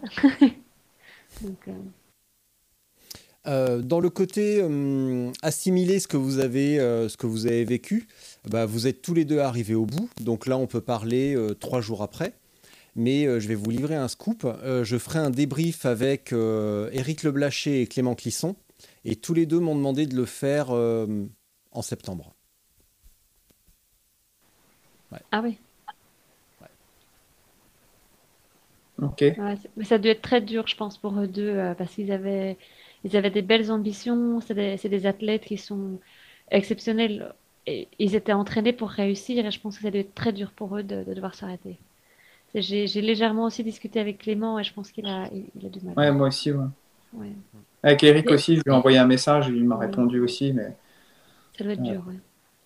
Après, lui, son objectif, c'est d'aller, c'est de faire l'UTMB, donc il a encore un, un pont qui lui permet de se projeter vers, vers autre chose, quoi. Mais euh, il avait l'air quand même à- à- un peu déçu, mais pas abattu non plus, quoi. Euh, Non, je pense pas que c'est euh, que c'est une personnalité à, à se morfondre. Hein. Je pense pas. Je pense que c'est quelqu'un qui va rebondir, mais ça doit être dur pour lui. hein. De, de- de s'arrêter à Doussard. euh. Et Clément, lui, s'est arrêté après. Je sais plus trop où. Il s'est ah, arrêté presque, au à- 2000, presque au 1800, Il s'est Oui. 1900. arrêté très tard. Il s'est Clément. arrêté euh, en... en Bretagne, non? Ouais, ouais, après le Saint-Michel. Après Ouais, le Saint-Michel. Ouais, quand j'ai appris la nouvelle, j'ai dit oh, c'était euh, inattendu. hein. Je vais essayer de faire un épisode avec, euh, avec Omar Di Felice. Il me faut simplement un interprète euh, bah, italien, je suppose. Bah, italien, je Ah suppose. simplement simplement Ah, ça, bon, parce que je, je suppose qu'en français, il sera juste capable de dire euh, bonjour, mais pas plus. Euh, Ouais, ah, je pense, ouais. et donc, euh, bon, j'ai une petite idée, mais, euh, mais, mais c'est vrai que ça serait, ça serait quand même super important. Donc, Ah ouais, euh, donc sympa. travaille, j'ai une petite idée euh, de, euh, de comment je vais pouvoir réaliser, euh, réaliser ça. Mais, euh, mais là, je pars en vacances la semaine prochaine, donc, euh, donc on verra bien. Est-ce que vous êtes satisfait de vos choix matériels? Parce que Clémence, on, on en a longuement parlé tous les deux, euh, euh, tu as, eu plein de problèmes mécaniques, notamment sur les deux, trois dernières semaines. Et, euh, et euh, Guillaume, bah, c'est c'est le même vélo que tu as depuis euh, l'an dernier, avec des changements mineurs euh, Ah ouais. sur la position. Il me semble que tu as juste remonté un petit peu ta... Ouais, ça c'est Johan, Johan qui m'a baissé un petit peu le, la, la- la potence, quoi, donc du coup, donc j'étais un petit peu haut. Bah, du, mais coup, ouais, non, moi très satisfait du coup, du, du matériel. du coup, va peut-être falloir y repenser. Parce que si tu étais un petit peu bas, euh, peut-être que tu es... Hmm, Peut-être, ouais, je sais mais pas. ça, il va falloir, pas. euh, il va falloir tester. Mais d'une manière générale, euh, est-ce que vous êtes satisfait de vos, euh, de vos choix matériels? Et s'il y avait quelque chose à revoir sur la balance, en tout cas, euh, poids, rigidité, euh, performance et capacité à grimper, notamment sur les roues, est-ce que vous changeriez quelque chose? Moi, je suis, je, suis, je suis plutôt satisfait de mon vélo parce que déjà, euh, ça, on en avait parlé avec Clémence euh, la veille. Beaucoup ont peur du DI2. C'est-à-dire, ils se disent, ouais, c'est les vitesses électriques, on va avoir de gros problèmes, etc. Et en fait, ce que Clémence me disait, et ça s'est révélé encore là, souvent ceux qui ont eu des soucis sur la RAF, c'est ceux qui étaient en mécanique. Moi, j'ai eu aucun problème au niveau des vitesses. J'ai pas crevé une seule fois. Donc, j'ai mis des pneus euh, neufs avant de partir. Voilà. Pour ne pas les citer, les Continental GP 5000. C'est une, ré- c'est une référence, les GP 5000. hein. Donc, euh, euh, super. J'ai pas fait une seule crevaison en 2500 km. Donc, ça, c'est top. J'ai eu aucun problème mécanique sur le vélo. Après, je pense que mon vélo est un petit peu typé race quand même. Et je le trouvais sur la fin, euh, le moindre aspérité sur la route, j'en pouvais plus. évité les dodanes. euh, Ça me... J'avais l'impression de, de- de tout prendre moi à, à la place du vélo. Quoi. Donc c'est le seul point où peut-être le confort euh, sur aussi long, euh, peut-être le vélo est moyennement adapté. Bah, pour être précis, tu as un look euh, US, c'est le 785, je crois. Ouais, USRS, ouais. Ah, on t'entend plus, Richard. Non, on l'entend plus. Non. Moi, je t'entends, Guillaume. Ouais, moi aussi je t'entends, hein, Clémence. Bah, sinon, on peut combler, hein. Je veux bien parler de mon matériel. Ouais, vas-y, parle, parle de ton matériel, Clémence. Euh, voilà, je parle de mon ça. matos. Je, je vois qu'il il acquiesce. Euh, ben moi, en fait, c'est mon vélo euh, orange et noir hein, qui me suit partout. C'est un, un vélo de gravel euh, en carbone euh, qui, a, fait d'ailleurs le Rwanda avec moi, mais avec évidemment d'autres roues et d'autres calibres de pneus. Donc là, c'était mon vélo gravel avec mes roues de route. Euh, carbone aussi. Pour être précis, j'avais une jante de 35 sur mes routes, sur mes roues, ce qui pour moi était le bon compromis pour la fluidité en montagne et en même temps un peu d'aéro sur le plat. Euh, Qu'est-ce que j'avais d'autre? J'ai fait quelques choix de matériel dont je suis très contente, notamment au niveau des pédales. Donc moi, je suis partie en chaussures de VTT euh, à molettes, assez euh, larges et confortables pour éviter donc les compressions et les douleurs plantaires dues aux chaussures de route euh, un peu trop rigides et un peu trop serrées, surtout que les pieds gonflent un petit peu au fur et à mesure. Donc moi j'étais en chaussures de VTT et alors au niveau des pédales, là c'est aussi un conseil que j'ai eu de Xavier Massard que j'avais croisé quand j'étais m'entraîner en Suisse euh, début juin, qui lui avait vu que je roulais donc en pédale euh, VTT, bah, donc des, clips de chaque côté. Et il m'a dit méfie-toi de ça, tu risques d'avoir des, des douleurs et des compressions plantaires parce que l'appui est trop petit. Et donc sur ces conseils, j'ai acheté une pédale euh, hybride, donc c'est une pédale SPD mais qui, qui copie un peu le système route où on ne peut clipper que d'un- côté, pas de l'autre, et la surface d'appui est un peu plus large. Donc j'ai mis ça, et en plus je gagnais, je pense, euh, 150 grammes, je pense, euh, sur l'ensemble de la paire. Donc c'était pas mal. J'ai ça, j'étais très contente. Euh, j'avais des prolongateurs, euh, donc des longs prolongateurs avec des rehausseurs de 6 cm, que j'ai absolument pas regretté. Euh, au niveau des sacoches, moi j'ai longtemps tergiversé, euh, euh, sacoche arrière et avant ou uniquement arrière et pas de boudin dans le guidon. Et finalement, bah, là aussi, c'est des, des experts euh, du domaine qui m'ont dit euh, ne mets rien devant, euh, ça prend une trop grosse prise au vent et en plus tu auras Ouais, tendance à trop ouais. te charger. Donc j'ai pas mis de boudin devant, moi j'avais juste sacoche de 4, petite sacoche de tube et ma sacoche arrière. Euh, au pareil. niveau de la selle, ben là, moi, j'ai longtemps galéré. Ça fait deux ans que je galère à trouver une selle euh, confortable et euh, j'en ai essayé au moins quatre ou cinq. Et là, bah, de nouveau en Suisse, chez mes amis chez qui j'étais, j'ai vu passer complètement par hasard la selle Infinity. C'est le, ce qui s'appelle même un siège plutôt qu'une selle. C'est une espèce d'arceau en cœur assez large et totalement évidé. Donc ça peut paraître assez impressionnant quand on ne connaît pas. Mais une fois qu'on s'assied dessus, on ne sait plus s'asseoir sur autre chose. C'est vraiment euh, un hamac. Et donc, je me suis entraînée avec ça et je suis partie avec ça et je ne regrette pas. Je pense que sans ça, j'aurais peut-être pas fini. Si j'avais eu des douleurs de selle euh, comme j'ai pu connaître par le passé, euh, pour moi, la selle a été un élément de, de réussite. Ça, tu penses pas que c'est individuel quand même au niveau de la selle parce qu'il y en a, euh, Parce que moi, j'ai dû en chercher, mais même en mettant en selle, ils ont quand même des problèmes. Et enfin, je sais pas, euh, c'est ce que je, c'est ce que je retiens. hein. J'ai eu zéro échauffement, zéro, euh, zéro et si là, problème. t'as t'as eu aucun problème? Ah ouais. Zéro. Zéro. Zéro. Parce que Alors, moi- Johan, par exemple, euh, il me disait que c'est par rapport à, à la technique euh, de pédalage au niveau des appuis, etc., que ça, ça joue quand même. Mais euh, c'est vrai que je pense qu'on n'est pas tous égaux euh, par rapport euh, Non. aux problèmes de sel. Par rapport à notre physiologie, enfin notre physique, quoi, hein, tout simplement. Bah, je pense que tu as raison. Moi, j'ai juste eu un peu d'irritation parce que les premiers jours, il a fait très très chaud. Et malgré, je pense que cette celle-là ou une autre, bah, quand t'as- tu transpires et du sel qui s'accumule, et voilà, bah, là, moi, j'ai des irritations, mais, mais rien de dramatique par rapport à ce que j'ai connu euh, au Rwanda, par exemple. Là, euh, là, c'était, j'étais à 100. quoi. Donc ça, au niveau de la selle prolongateur, j'ai fait le tour. Peut-être le petit truc euh, que j'ai fait cette année, c'est que j'ai décidé de partir avec deux bidons au lieu de trois. L'année passée sur le 500, j'avais trois bidons. J'avais deux sur le, cadre habituel, j'en avais un en dessous. Et cette année, celui du dessous, je l'ai remplacé par un bidon avec mon matériel de réparation. Enfin, c'était une boîte de réparation euh, où tu mets tout dedans. J'avais mis ça là pour que ce soit assez facile d'accès. Et alors, ce que j'avais fait, euh, j'avais pris un- une flasque de trailer. Pas ce que vous mettez là dans vos sacs, euh, dans le sac à dos, vous mettez Ouais. devant. Ben, j'en avais une avec moi et en fonction de l'endroit, j'allais avoir des soucis pour trouver de l'eau, ben, je la remplissais, oui ou, ou pas. Et c'est un truc que tu sais replier facilement et donc c'était un, un petit truc euh, assez facile. Donc non, moi sur mon matériel, je suis globalement très contente. Et, euh, et au niveau aussi, là, j'ai testé un truc et j'étais vraiment bien. J'ai pris une, euh, au lieu de prendre une vraie doudoune en plume, j'ai pris une, euh, une doudoune hybride d'alpinisme qui en fait euh, protège le, le thorax, une partie du dos et les épaules.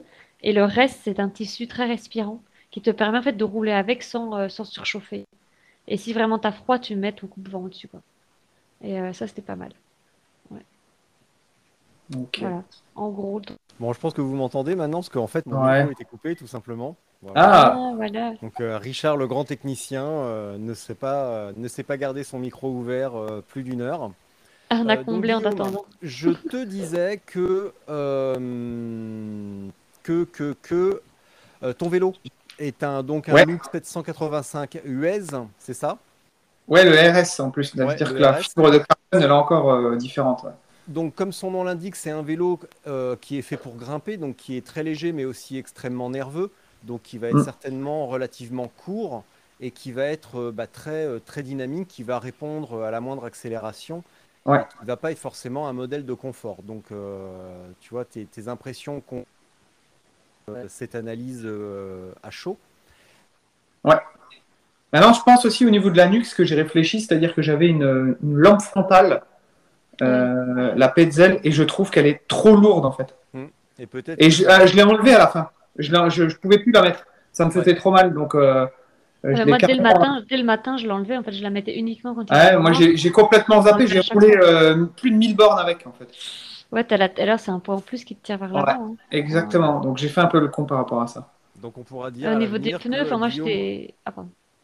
On pourra dire que Guillaume roule avec les feux tout allumés, quoi. Ça, c'est bien. Voilà, exactement. Non, au niveau des pneus, moi, j'étais en tubeless en 28 aussi euh, sur du, sur du euh, GP 5000. Donc Et tubeless pour tout. Clémence et euh, chambre pour Guillaume. Ouais, chambre à air, ouais. Et le tubeless, pour moi, est un vrai, euh, vrai gage de, de, de sérénité et de se dire que voilà, on on peut, on peut être tranquille. Évidemment, si ça, si ça foire, bah, ça peut foirer euh, assez salement, mais on peut toujours mettre une, une chambre à air ou une mèche. J'avais tout ce qu'il fallait. Mais honnêtement, je pense qu'il faut, il faut lever les a priori par rapport au tubeless et, et c'est vraiment un confort dingue. Ouais. Tant, tant physiquement que mentalement, je trouve. Donc du coup, je vais rectifier. Guillaume n'a pas crevé, mais toi, tu as certainement crevé et que tu t'en rends pas compte grâce au tubeless. Euh, je pense parce que j'ai vu que j'avais quand même quelques petites entailles dans mes pneus et euh, je les ai même pas senties. Mm. Donc, euh, non, mais de vraies crevaisons où j'ai entendu le pchit et le produit Ouais. qui sort, ça j'en ai pas eu. Ouais. Et- mais des petites entailles, ouais, parce que j'ai inspecté mon vélo ce matin et, ouais, et c'était des pneus neufs aussi euh, que j'avais mis la, sem- la semaine avant. Ah, bah, de toute façon, ils, ils ont une durée de vie entre 2500 et 3000. Mm. Donc, euh, je pense qu'il faudra les changer. Quoi. Ouais, euh, Euh, J'allais dire un truc hyper intéressant, mais une fois de plus, euh, ça m'a échappé. Euh, sur Ah ton, ton, ton histoire de, de sacoche à eau, Clémence, eh ben, j'ai une très bonne nouvelle. Euh, demain, normalement, mais je pense que oui, parce que tout à l'heure, Colissimo m'a écrit pour me dire que, euh, qu'ils étaient en route et qu'il m'amenait ça demain. Apidura a sorti une sacoche de 1,5 litre qui se loge dans les, euh, dans les sacoches soit intégrales de cadre, soit Ouais. dans les petites sacoches de, de tube euh, horizontale, donc qui permet de bien euh, de, de remplir vraiment un, 1 litre 5. Et du coup, bah, là, moi, j'ai deux, euh, j'ai deux sacoches de, de sacs de trail ou de VTT, mais c'est pas du tout pratique avec l'ouverture. Et en tout cas, je reçois la mienne demain avec une sacoche plus adaptée. Donc, je vais commencer à rouler avec ça euh, demain ou, et vendredi. ouais, pas mal. Et euh, vous aurez un retour là-dessus. Et ça, c'est euh, c'est vraiment une. Deux bidons, un et un diagonal.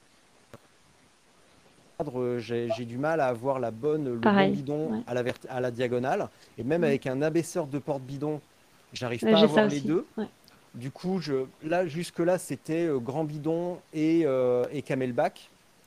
Mais du coup, là, avec cette solution, euh, c'est, je suis vraiment super, super content parce que je vais pouvoir garder éventuellement un petit peu de camelback, mais avec moins d'eau dedans, un grand bidon à la...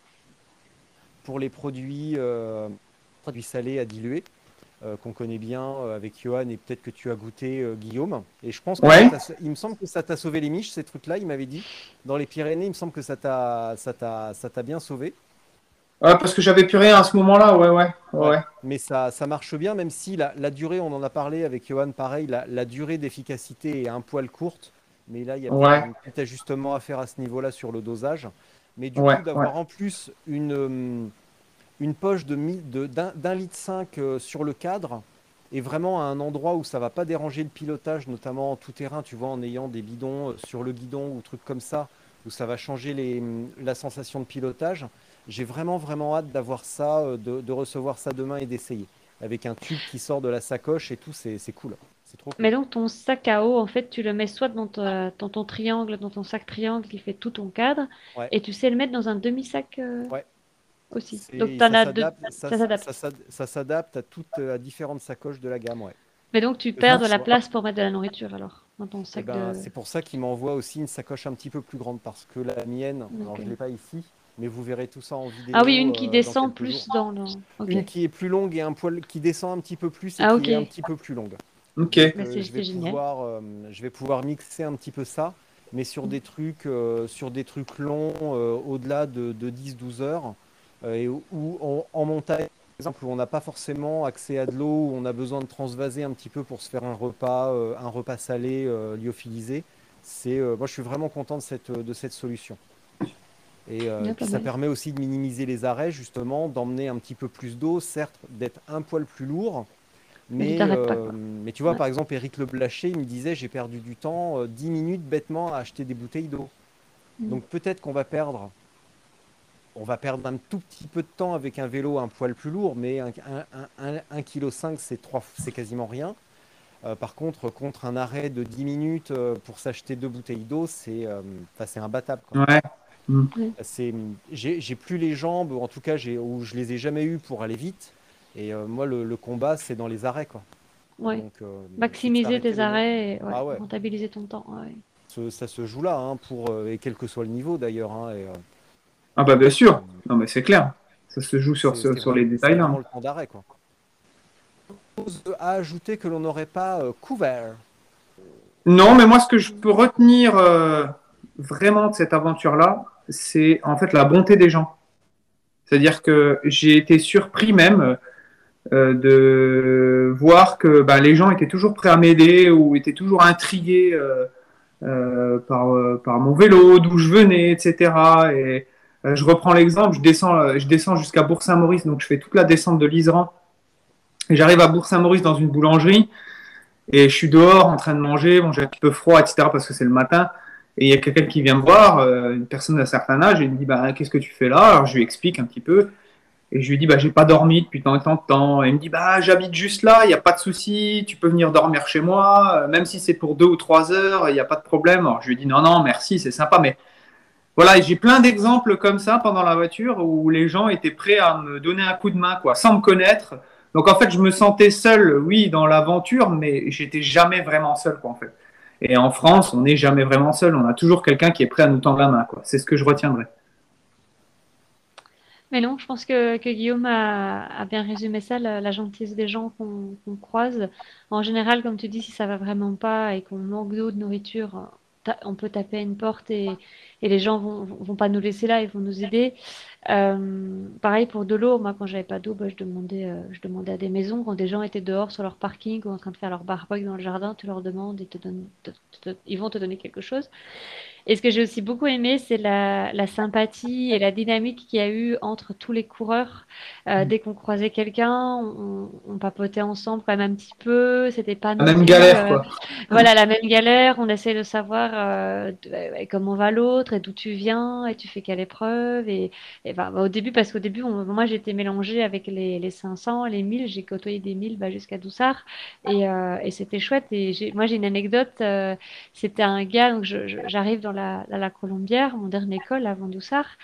Et, euh, et, je, il était un peu, un peu avant moi et il pleuvait, c'était dur. Et je l'entends, euh, je l'entends parler ou bougonner ou chantonner sur son vélo. Et je me dis, bon, allez, je je vais aller voir, je vais le rattraper. Et, euh, et, là, je, lui dis bonjour. Enfin, je, sonne, hein, je fais ma sonnette. Alors, il me regarde et, et je dis Ah, bah, tu vas aussi à Doussard, tu es sur la course. Il dit Oui, oui. Euh. Il dit Mais je suis en galère. Mon GPS est tombé euh, en panne très tôt dans la course. Après, j'ai pris le relais avec mon GSM qui, lui aussi, en une fois, s'est éteint. Plus moins de communication, plus, plus, de GPS, plus de photos, plus rien du tout. Et donc, le malheureux, en fait, il avait noté sur un papier les, les villes par lesquelles il devait passer et, et, il se guidait comme ça. Et il dit Bah oui, j'essaie de faire Et, euh, mais je voyais bien quand même que c'était dur pour lui. Quoi. Et, euh, il m'a dit en plus, euh, ma femme m'attend, elle est enceinte de 7 mois, elle fait la route depuis Lyon avec le petit de 4 ans, machin. Et, et je dis, bah, écoute, tu sais quoi, je vais te guider. Reste avec moi et je vais t'amener jusqu'à jusqu'à Doussard, jusqu'à jusqu'à ta femme. Et donc on a fait tout le, reste ensemble et euh, on a crevé de froid tous les deux parce qu'on était trempés. Euh. il avait un journal, on s'est partagé le journal. J'ai mis le journal entre mon maillot et mon corps pour essayer d'avoir chaud dans la descente. On était tellement mouillés que le journal était complètement désintégré. Et donc finalement on, avance. Je le motive quand il a dur. Il m'a motivé comme moi j'étais transit froid et, il m'a dit non il faut continuer, il faut pas s'arrêter. Et puis quand on arrive à Doussard, euh, il faisait sec, il y avait un petit soleil et il a pleuré quand il est descendu. J'en ai des frissons quand il est descendu de son vélo. Il a pleuré. Il bah, il s'est mis dans mes bras. Il a pleuré quoi. Donc euh, c'est intense quand même. Les gens, on les connaît pas et, et voilà, il y a des liens qui se créent tout de suite. Il y a des connexions, une sympathie mm. euh, immédiate en fait. Et euh, ah ouais. ouais, ça c'est, enfin j'en ai des frissons d'en parler. C'est c'est chouette, c'est super chouette. Et et pareil, sur le groupe WhatsApp, il y a eu un moment où j'ai eu un petit peu dur. Enfin, c'était juste après justement le col du chat, là, quand on quitte les Alpes. Je me suis retrouvée, enfin, la nuit tombante, euh, dans un, juste c'était un, une route dans, dans une forêt, je croisais personne. J'étais en train de me dire, mais je vais manger où, moi, ici? C'est l'horreur. Et j'avais envoyé un message sur le groupe parce qu'on s'échangeait des, des infos. Et je dis, bah ouais, moi, c'est un peu dur, là, je galère un peu.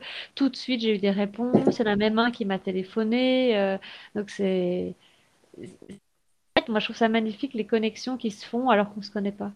Et euh, ouais, c'était très bienveillant, en fait, finalement. Donc, ouais, voilà. Eh ben, c'était super émouvant, mais on a oublié de parler d'épilation. le plus important. Et tiens. Bah, non, mais bon, enfin, c'est pas que j'y tiens absolument, mais c'est quand même hyper important parce qu'on parle de sel, de cuissard, d'échauffement, d'irritation, de, euh, de, de kyste, de glaucome, mais euh, j'ai pas tout le vocabulaire médical. Ah, les glaucomes, c'est les yeux. Hein. Et bah, voilà, tu vois comme quoi j'y connais vraiment rien. Ça. Euh, mais du coup, est-ce qu'on peut en parler un petit peu quand même? Parce que euh, tout à l'heure, en off, tu nous as avoué que tu avais un rasoir à chaque, euh, à chaque base de vie. Et on s'était promis d'en parler sérieusement parce que malgré tout, c'est très important. Et on peut abandonner sur une hypoglycémie, sur une chute, sur une fracture quelconque. Mais on peut aussi abandonner sur, j'allais dire sur une fracture du cul, mais souvent, mais un abcès, hein, ouais. sur un abcès, une déchirure, euh, une irritation, une, euh, une inflammation. Euh, est-ce que c'est vraiment quelque chose à, surveiller? Est-ce que c'est quelque chose qui est amélioré et avec une autre logistique Après, c'est ce que j'ai dit avant, je pense que c'est quand même individuel ça. Parce que moi, depuis que je fais du vélo, j'ai jamais eu aucun souci d'échauffement ou d'irritation.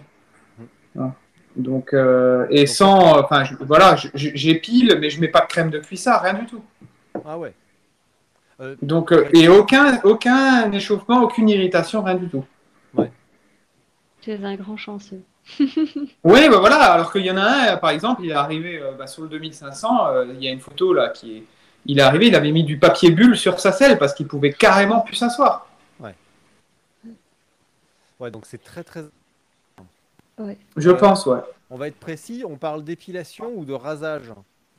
Il faut être précis à ce niveau-là, euh, à ce niveau-là d'intimité, il faut être précis, quoi. Un rasé, je pense c'est mieux. Ouais, voilà. Quand même. Clément, c'est morte de... rire. Euh, bah écoute, euh, oui, si tu parles vraiment de cette zone-là, bah, en fait, ça mes secrets. Moi, j'ai commencé il y a un an et demi, j'ai commencé l'épilation à la lumière pulsée pour les jambes. Donc j'ai commencé pour les jambes, ce qui fait qu'en fait maintenant j'ai plus j'ai plus un poil sur mes jambes, ça repousse pas et c'est vraiment facile. Et euh, bah, j'ai fait les dessous de bras avec ça, c'est vraiment bien aussi. Et, euh, là, euh, j'ai un peu essayé aussi et ça, ça limite la pousse. Mais sinon, bah, le mieux, c'est d'éviter les poils incarnés. Donc, ouais, il faut les, il faut les, les raser. Et donc, moi, j'avais un rasoir dans chaque base de vie. Et bah, ça m'a suffi. Je, oui, je crois que j'en, non, j'en avais un avec moi aussi. Mais c'est des tout petits jetables qui pèsent rien. Et euh, j'avais ça avec moi pour éviter euh, ces soucis-là. Mm.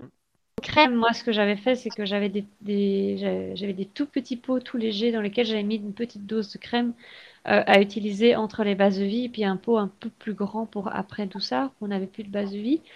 Et ce que j'avais surtout, c'était de la crème réparatrice au zinc si, j'avais besoin de m'en mettre pour soulager la nuit, je me, je me mettais ça et euh, c'est comme une crème pour fesses de bébé hein, finalement. Mm. Et euh, moi, bon, à part des irritations dues aux, chaleurs du premier jour, j'ai pas eu ni d'abcès. Euh, non, ça s'est bien passé.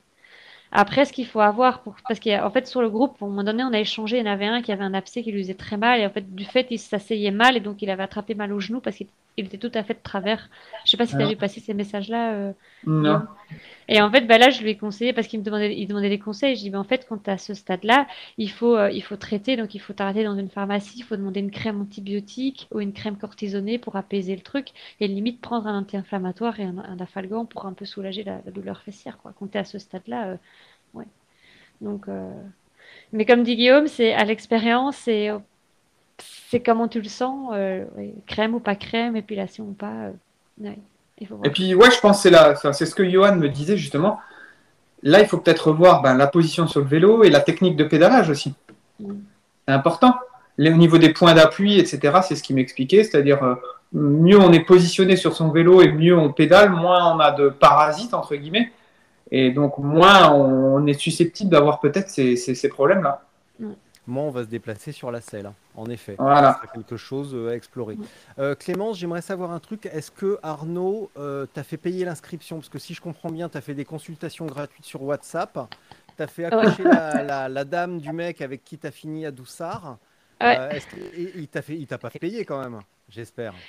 bah si, hein, parce que tout ça c'était avant, enfin, tout ça s'est passé après l'inscription, donc si j'ai payé mon inscription comme tout le monde. J'avais su parce que je lui ai envoyé un message d'encouragement. Et j'aurais ah pu lui dire, dis donc Arnaud, euh, la prochaine fois, euh, quand même, hein, t'invites Clémence aussi en soutien médical. Euh, Ah, mais n'empêche que c'est pas les seuls conseils que j'ai donnés sur WhatsApp. Il y en a d'autres qui ont aussi posé des autres questions médicales à lesquelles j'ai répondu tout de suite. Ah bah, donc. Et tu as répondu à une variété de styles de questions, par exemple culinaire ou euh, jardinage euh, Non, en général, c'était euh, c'était bouton, euh, bouton, inflammation, euh, ampoule. Parce que hier, j'ai croisé mon voisin, il m'a dit qu'il avait un problème avec son cheval. Me- j'ai pensé à toi, je me suis dit, bah tiens, bah là, euh, Clémence est arrivée, donc peut-être que je pourrais lui poser la question. Mais va savoir, euh, ouais, ouais, un problème de fourrage ou de, de rent-sabotage, je, là pareil, hein, je connais pas le terme. Donc, euh, et pour terminer sur un truc extrêmement positif, sans mauvais jeu de mots, est-ce que vous avez vu, constaté ou entendu parler de, de cas de triche? Est-ce qu'il y a eu des escamotages de parcours? Est-ce qu'il y a eu des compagnons sur le parcours ou des compagnonnes Est-ce qu'il y a eu des vannes, des portages de bidons illicites?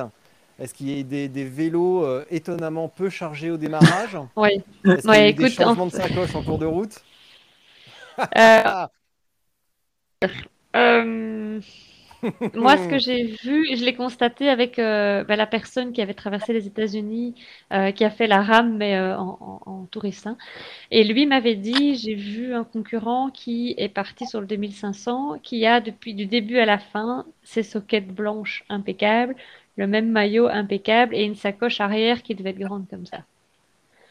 Et c'est vrai qu'on s'est dit, comment il a fait? Et alors, ce qui s'est aussi a, produit, c'est que percer. hein.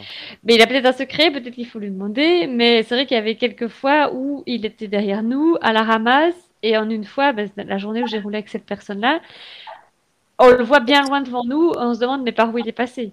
Parce que, enfin, donc il y a eu des, voilà, je sais pas, euh, mais en tout cas, euh, ça a été rapporté, pas par moi, mais ça a été rapporté à Arnaud, et euh, voilà, il y en avait un aussi qui avait caché son, son numéro sur sa plaque de carte, il avait collé un sticker dessus, je sais pas pourquoi.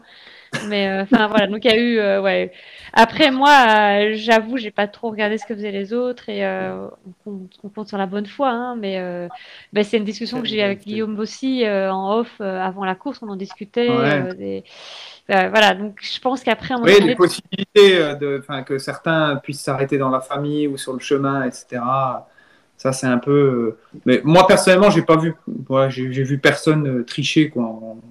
Je pense que tout le monde a, a globalement respecté. Enfin, en, en tout cas, dans tous ceux que j'ai j'ai vus, j'ai pas vu de. non, enfin moi aussi, enfin, j'ai pas vu, c'est juste ce, ce truc-là où la personne à qui j'ai roulé euh, m'a- m'avait m'avait dit bah que c'est quand même un peu bizarre euh, celui-là avec son mini. Bon, voilà. Enfin, après, euh, je, sais pas, et c'est pas à nous de, de faire ça. Maintenant, on n'est pas là pour voir ceux qui s'arrêtent, par exemple, euh, au bord de la route chez la famille, euh, voir ce qui se passe à l'intérieur de la maison, ça, on le sait pas. Voilà. Non, bah, de toute façon, ça c'était. des freins neufs, euh, une sacoche changée, ça, on le Ouais. sait pas, quoi. Non. Mais c'est ça, c'est autorisé. Alors, ça, c'est un peu des fois. autorisé. Donc, ouais. Ouais. Donc voilà, c'est c'est comme ça. Après, je pense que les règles du jeu sont encore un peu floues. C'est un sport qui est, qui est, qui est jeune Ouais. encore. Hein, et donc, euh, la réglementation, qu'est-ce qu'on peut faire, oui ou non, la limite. Voilà, je pense que ça doit encore, c'est un cadre qui doit encore se mettre et ça se mettra au fur et à mesure. Enfin, je pense. Parce Oui, que ce que dit Arnaud, sa course, c'est de la semi-autonomie, vu qu'on a des bases de vie. Mais euh, après, Ouais, parce qu'on peut s'arrêter où- dans les hôtels, etc. Quoi. Oui. Oui, oui, mais bon, Clémence, euh, entre euh, s'arrêter à l'hôtel ou passer dire bonjour dans la famille si c'est sur le parcours, bon, et on est d'accord, il n'y a pas mort d'homme. Mais avoir Non. de l'assistance dans un van euh, sur le bord de la route. Ça, ça va Euh, pas. Ah ouais, alors là, Non, ça, ça va pas. on est Non, quand- ça on va est pas. quand même- Ah oui, On est quand même Oui, non, ça, ça va pas. Ah, mais Là, ça, c'est ça, pas moi, personnellement, j'ai- j'ai pas vu. Je, non je plus, sais j'ai pas vu ça. Je- Même si on parle d'autonomie, euh, enfin là, on peut, de toute façon, on parle toujours de semi-autonomie parce que quoi qu'il en soit, on n'est jamais en autonomie. Si on était Ah bah en, autonomie, on, emmènerait euh, notre farine pour faire le pain, une, une poule à buter pour faire le sandwich, Ah, et des graines de salade.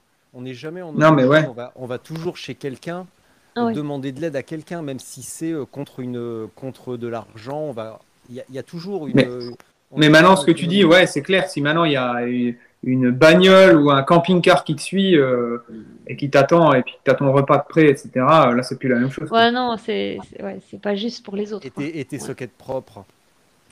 Le, le mec, il pousse le détail quand même jusqu'à avoir des sockets propres. Putain, il s'est pas dit euh, qu'au bout de deux jours, on est dégueu. euh. On est tous dégueulasses. Il arrive immaculé. C'est affreux. Bah écoute, j'ai pas envie, j'ai pas envie de, de m'étaler là-dessus parce que j'en sais rien et j'ai pas envie de, voilà, pour ce, ce gars-là, enfin je, je sais pas. Écoute, en tout cas, euh, bah, le, le Gérard avec qui j'ai roulé a, a fait remonter l'info à, à Arnaud et je suppose qu'il en prendra les, les décisions nécessaires ou voilà. Je...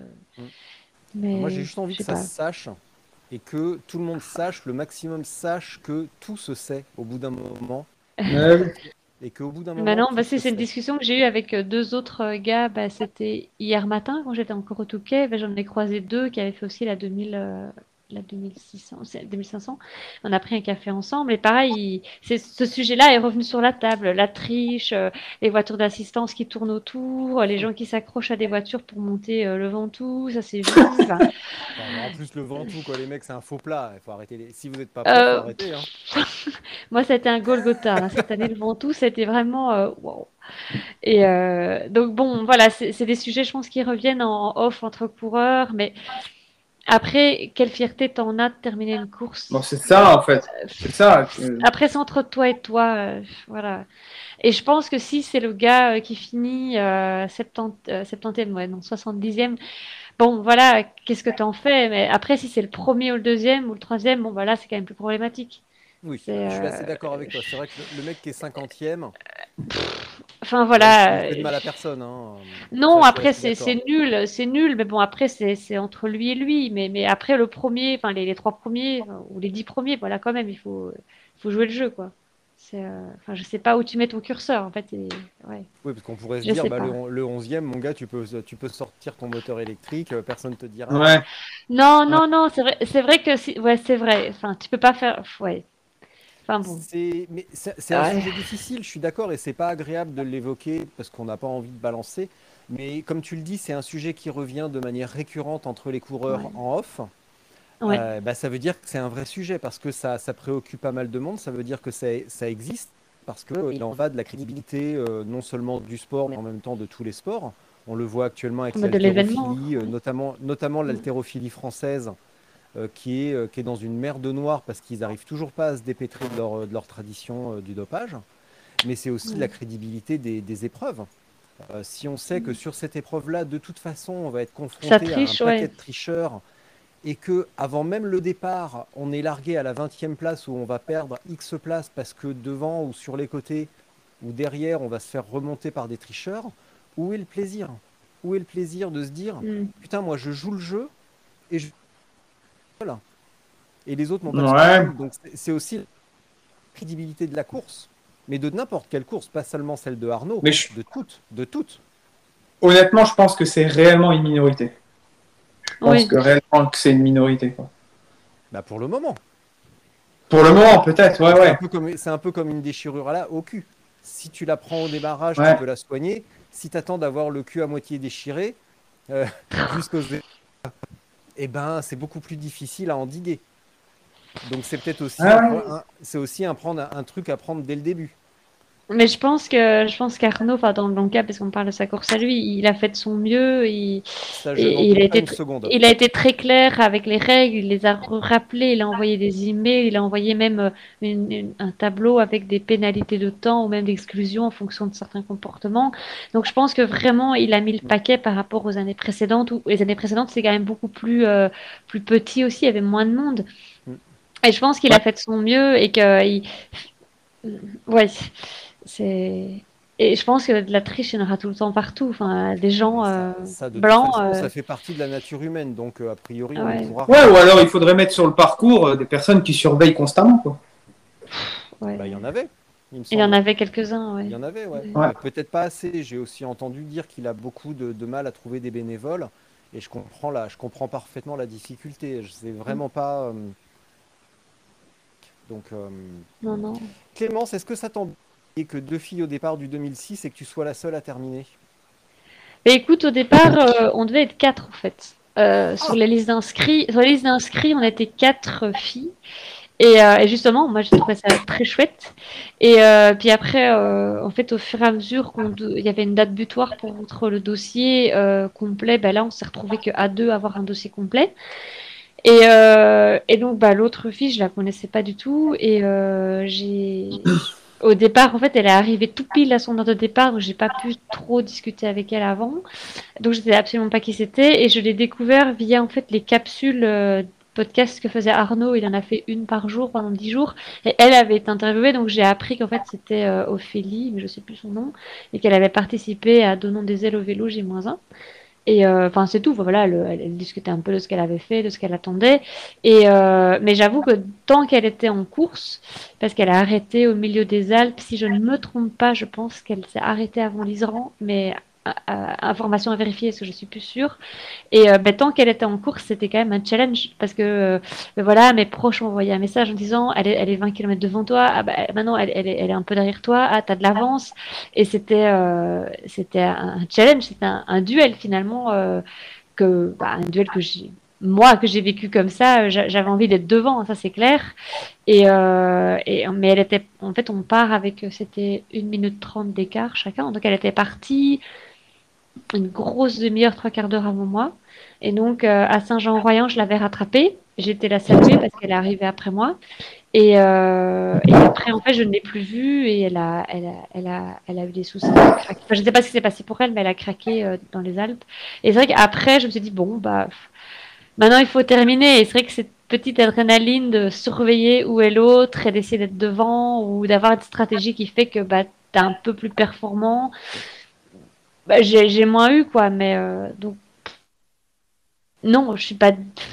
Il n'y a pas de déception parce que je suis contente de ce que j'ai fait, je suis contente d'avoir participé. Mais c'est vrai que si elle avait été là jusqu'au bout, ça aurait quand même. Peut-être que j'aurais poussé euh, ma stratégie, peut-être un peu. J'aurais été peut-être un peu plus rude encore, enfin, avec moi-même pour essayer de rester devant. Mais, et encore après. Mais je sais pas. En tout cas, tant qu'elle était là, j'avais envie d'être devant, ça c'est clair. Je vais vous souhaiter une bonne récupération à tous les deux. Je vais vous remercier euh, bien vivement euh, d'avoir euh, accepté cette invitation seulement quelques jours après avoir passé la ligne d'arrivée. merci à toi. merci à toi. de plein pied, bah, tu sais, moi ça va. Hein. ça fait une semaine que j'ai pas roulé, donc bah, la vie est belle. Hein. donc ça va. non, non, c'est merci à vous, hein, parce que moi dans l'histoire j'ai quand même le beau rôle. Je vais vous laisser pour votre minute de solitude. Donc là, ça va être une minute de demi-solitude parce que vous êtes tous les deux. Donc, euh, donc je vous laisse en faire euh, ce que vous voulez.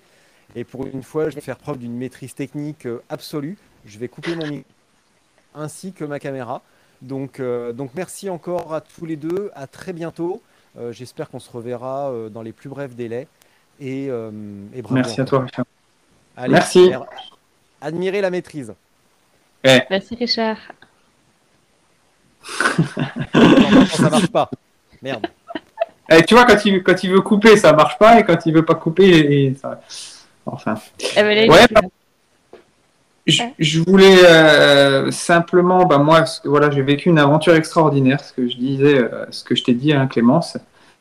Et ce qui m'a vraiment poussé, tous les messages que j'ai pu recevoir tout au long du parcours quand j'étais pas bien, les gens que j'ai pu appeler, etc.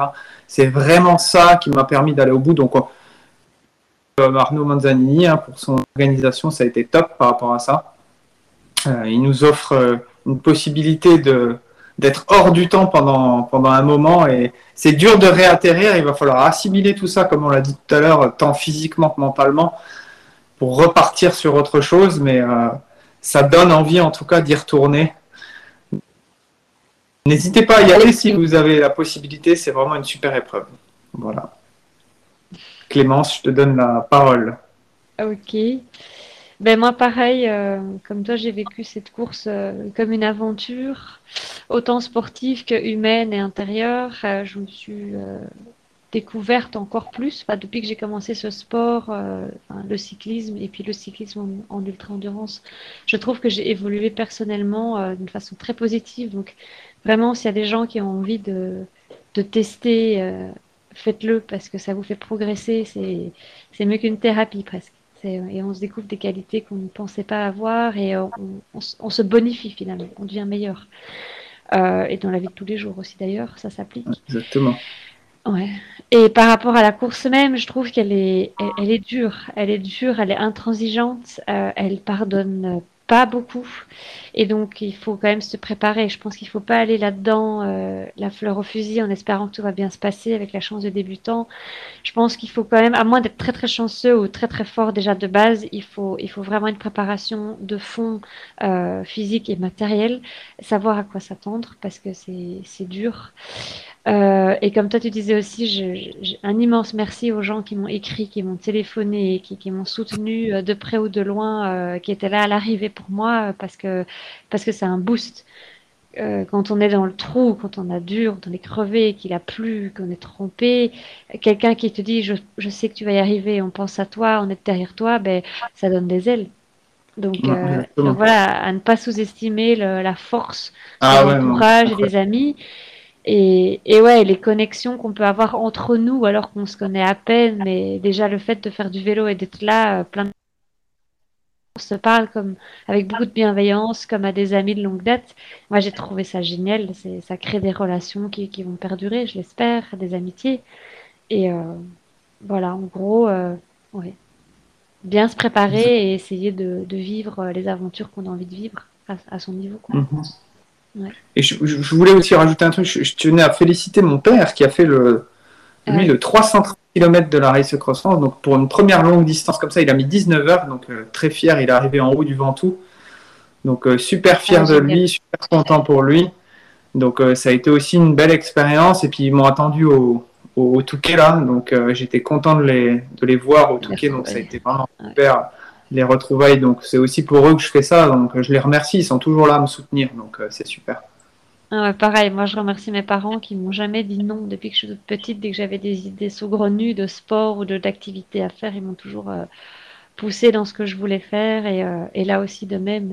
Et, voir la fierté qu'ils avaient quand je suis arrivée, ah. ça n'a pas de prix. Et, et, pareil pour mon compagnon qui me soutient pour tout ce que je peux entreprendre aussi de euh, il, est toujours là pour me soutenir et, me donner le temps et l'espace à, faire ce que j'ai envie. Donc, euh, c'est, ça n'a pas de prix non plus. Ouais. voilà, je pense que. On, a, tout dit. on a tout dit. Eh ben, ça m'a fait plaisir de te voir. Moi aussi. Voilà. Ben, voilà. Ah, félicitations. Et puis, euh, en route pour de nouvelles aventures, on va dire. Bah oui, bah là, il faut digérer. Et puis après, on pensera au prochain projet, gentiment. Exactement. Cool. Allez. Eh ben, on raccroche et euh, bah, à bientôt, Guillaume. À bientôt. Salut.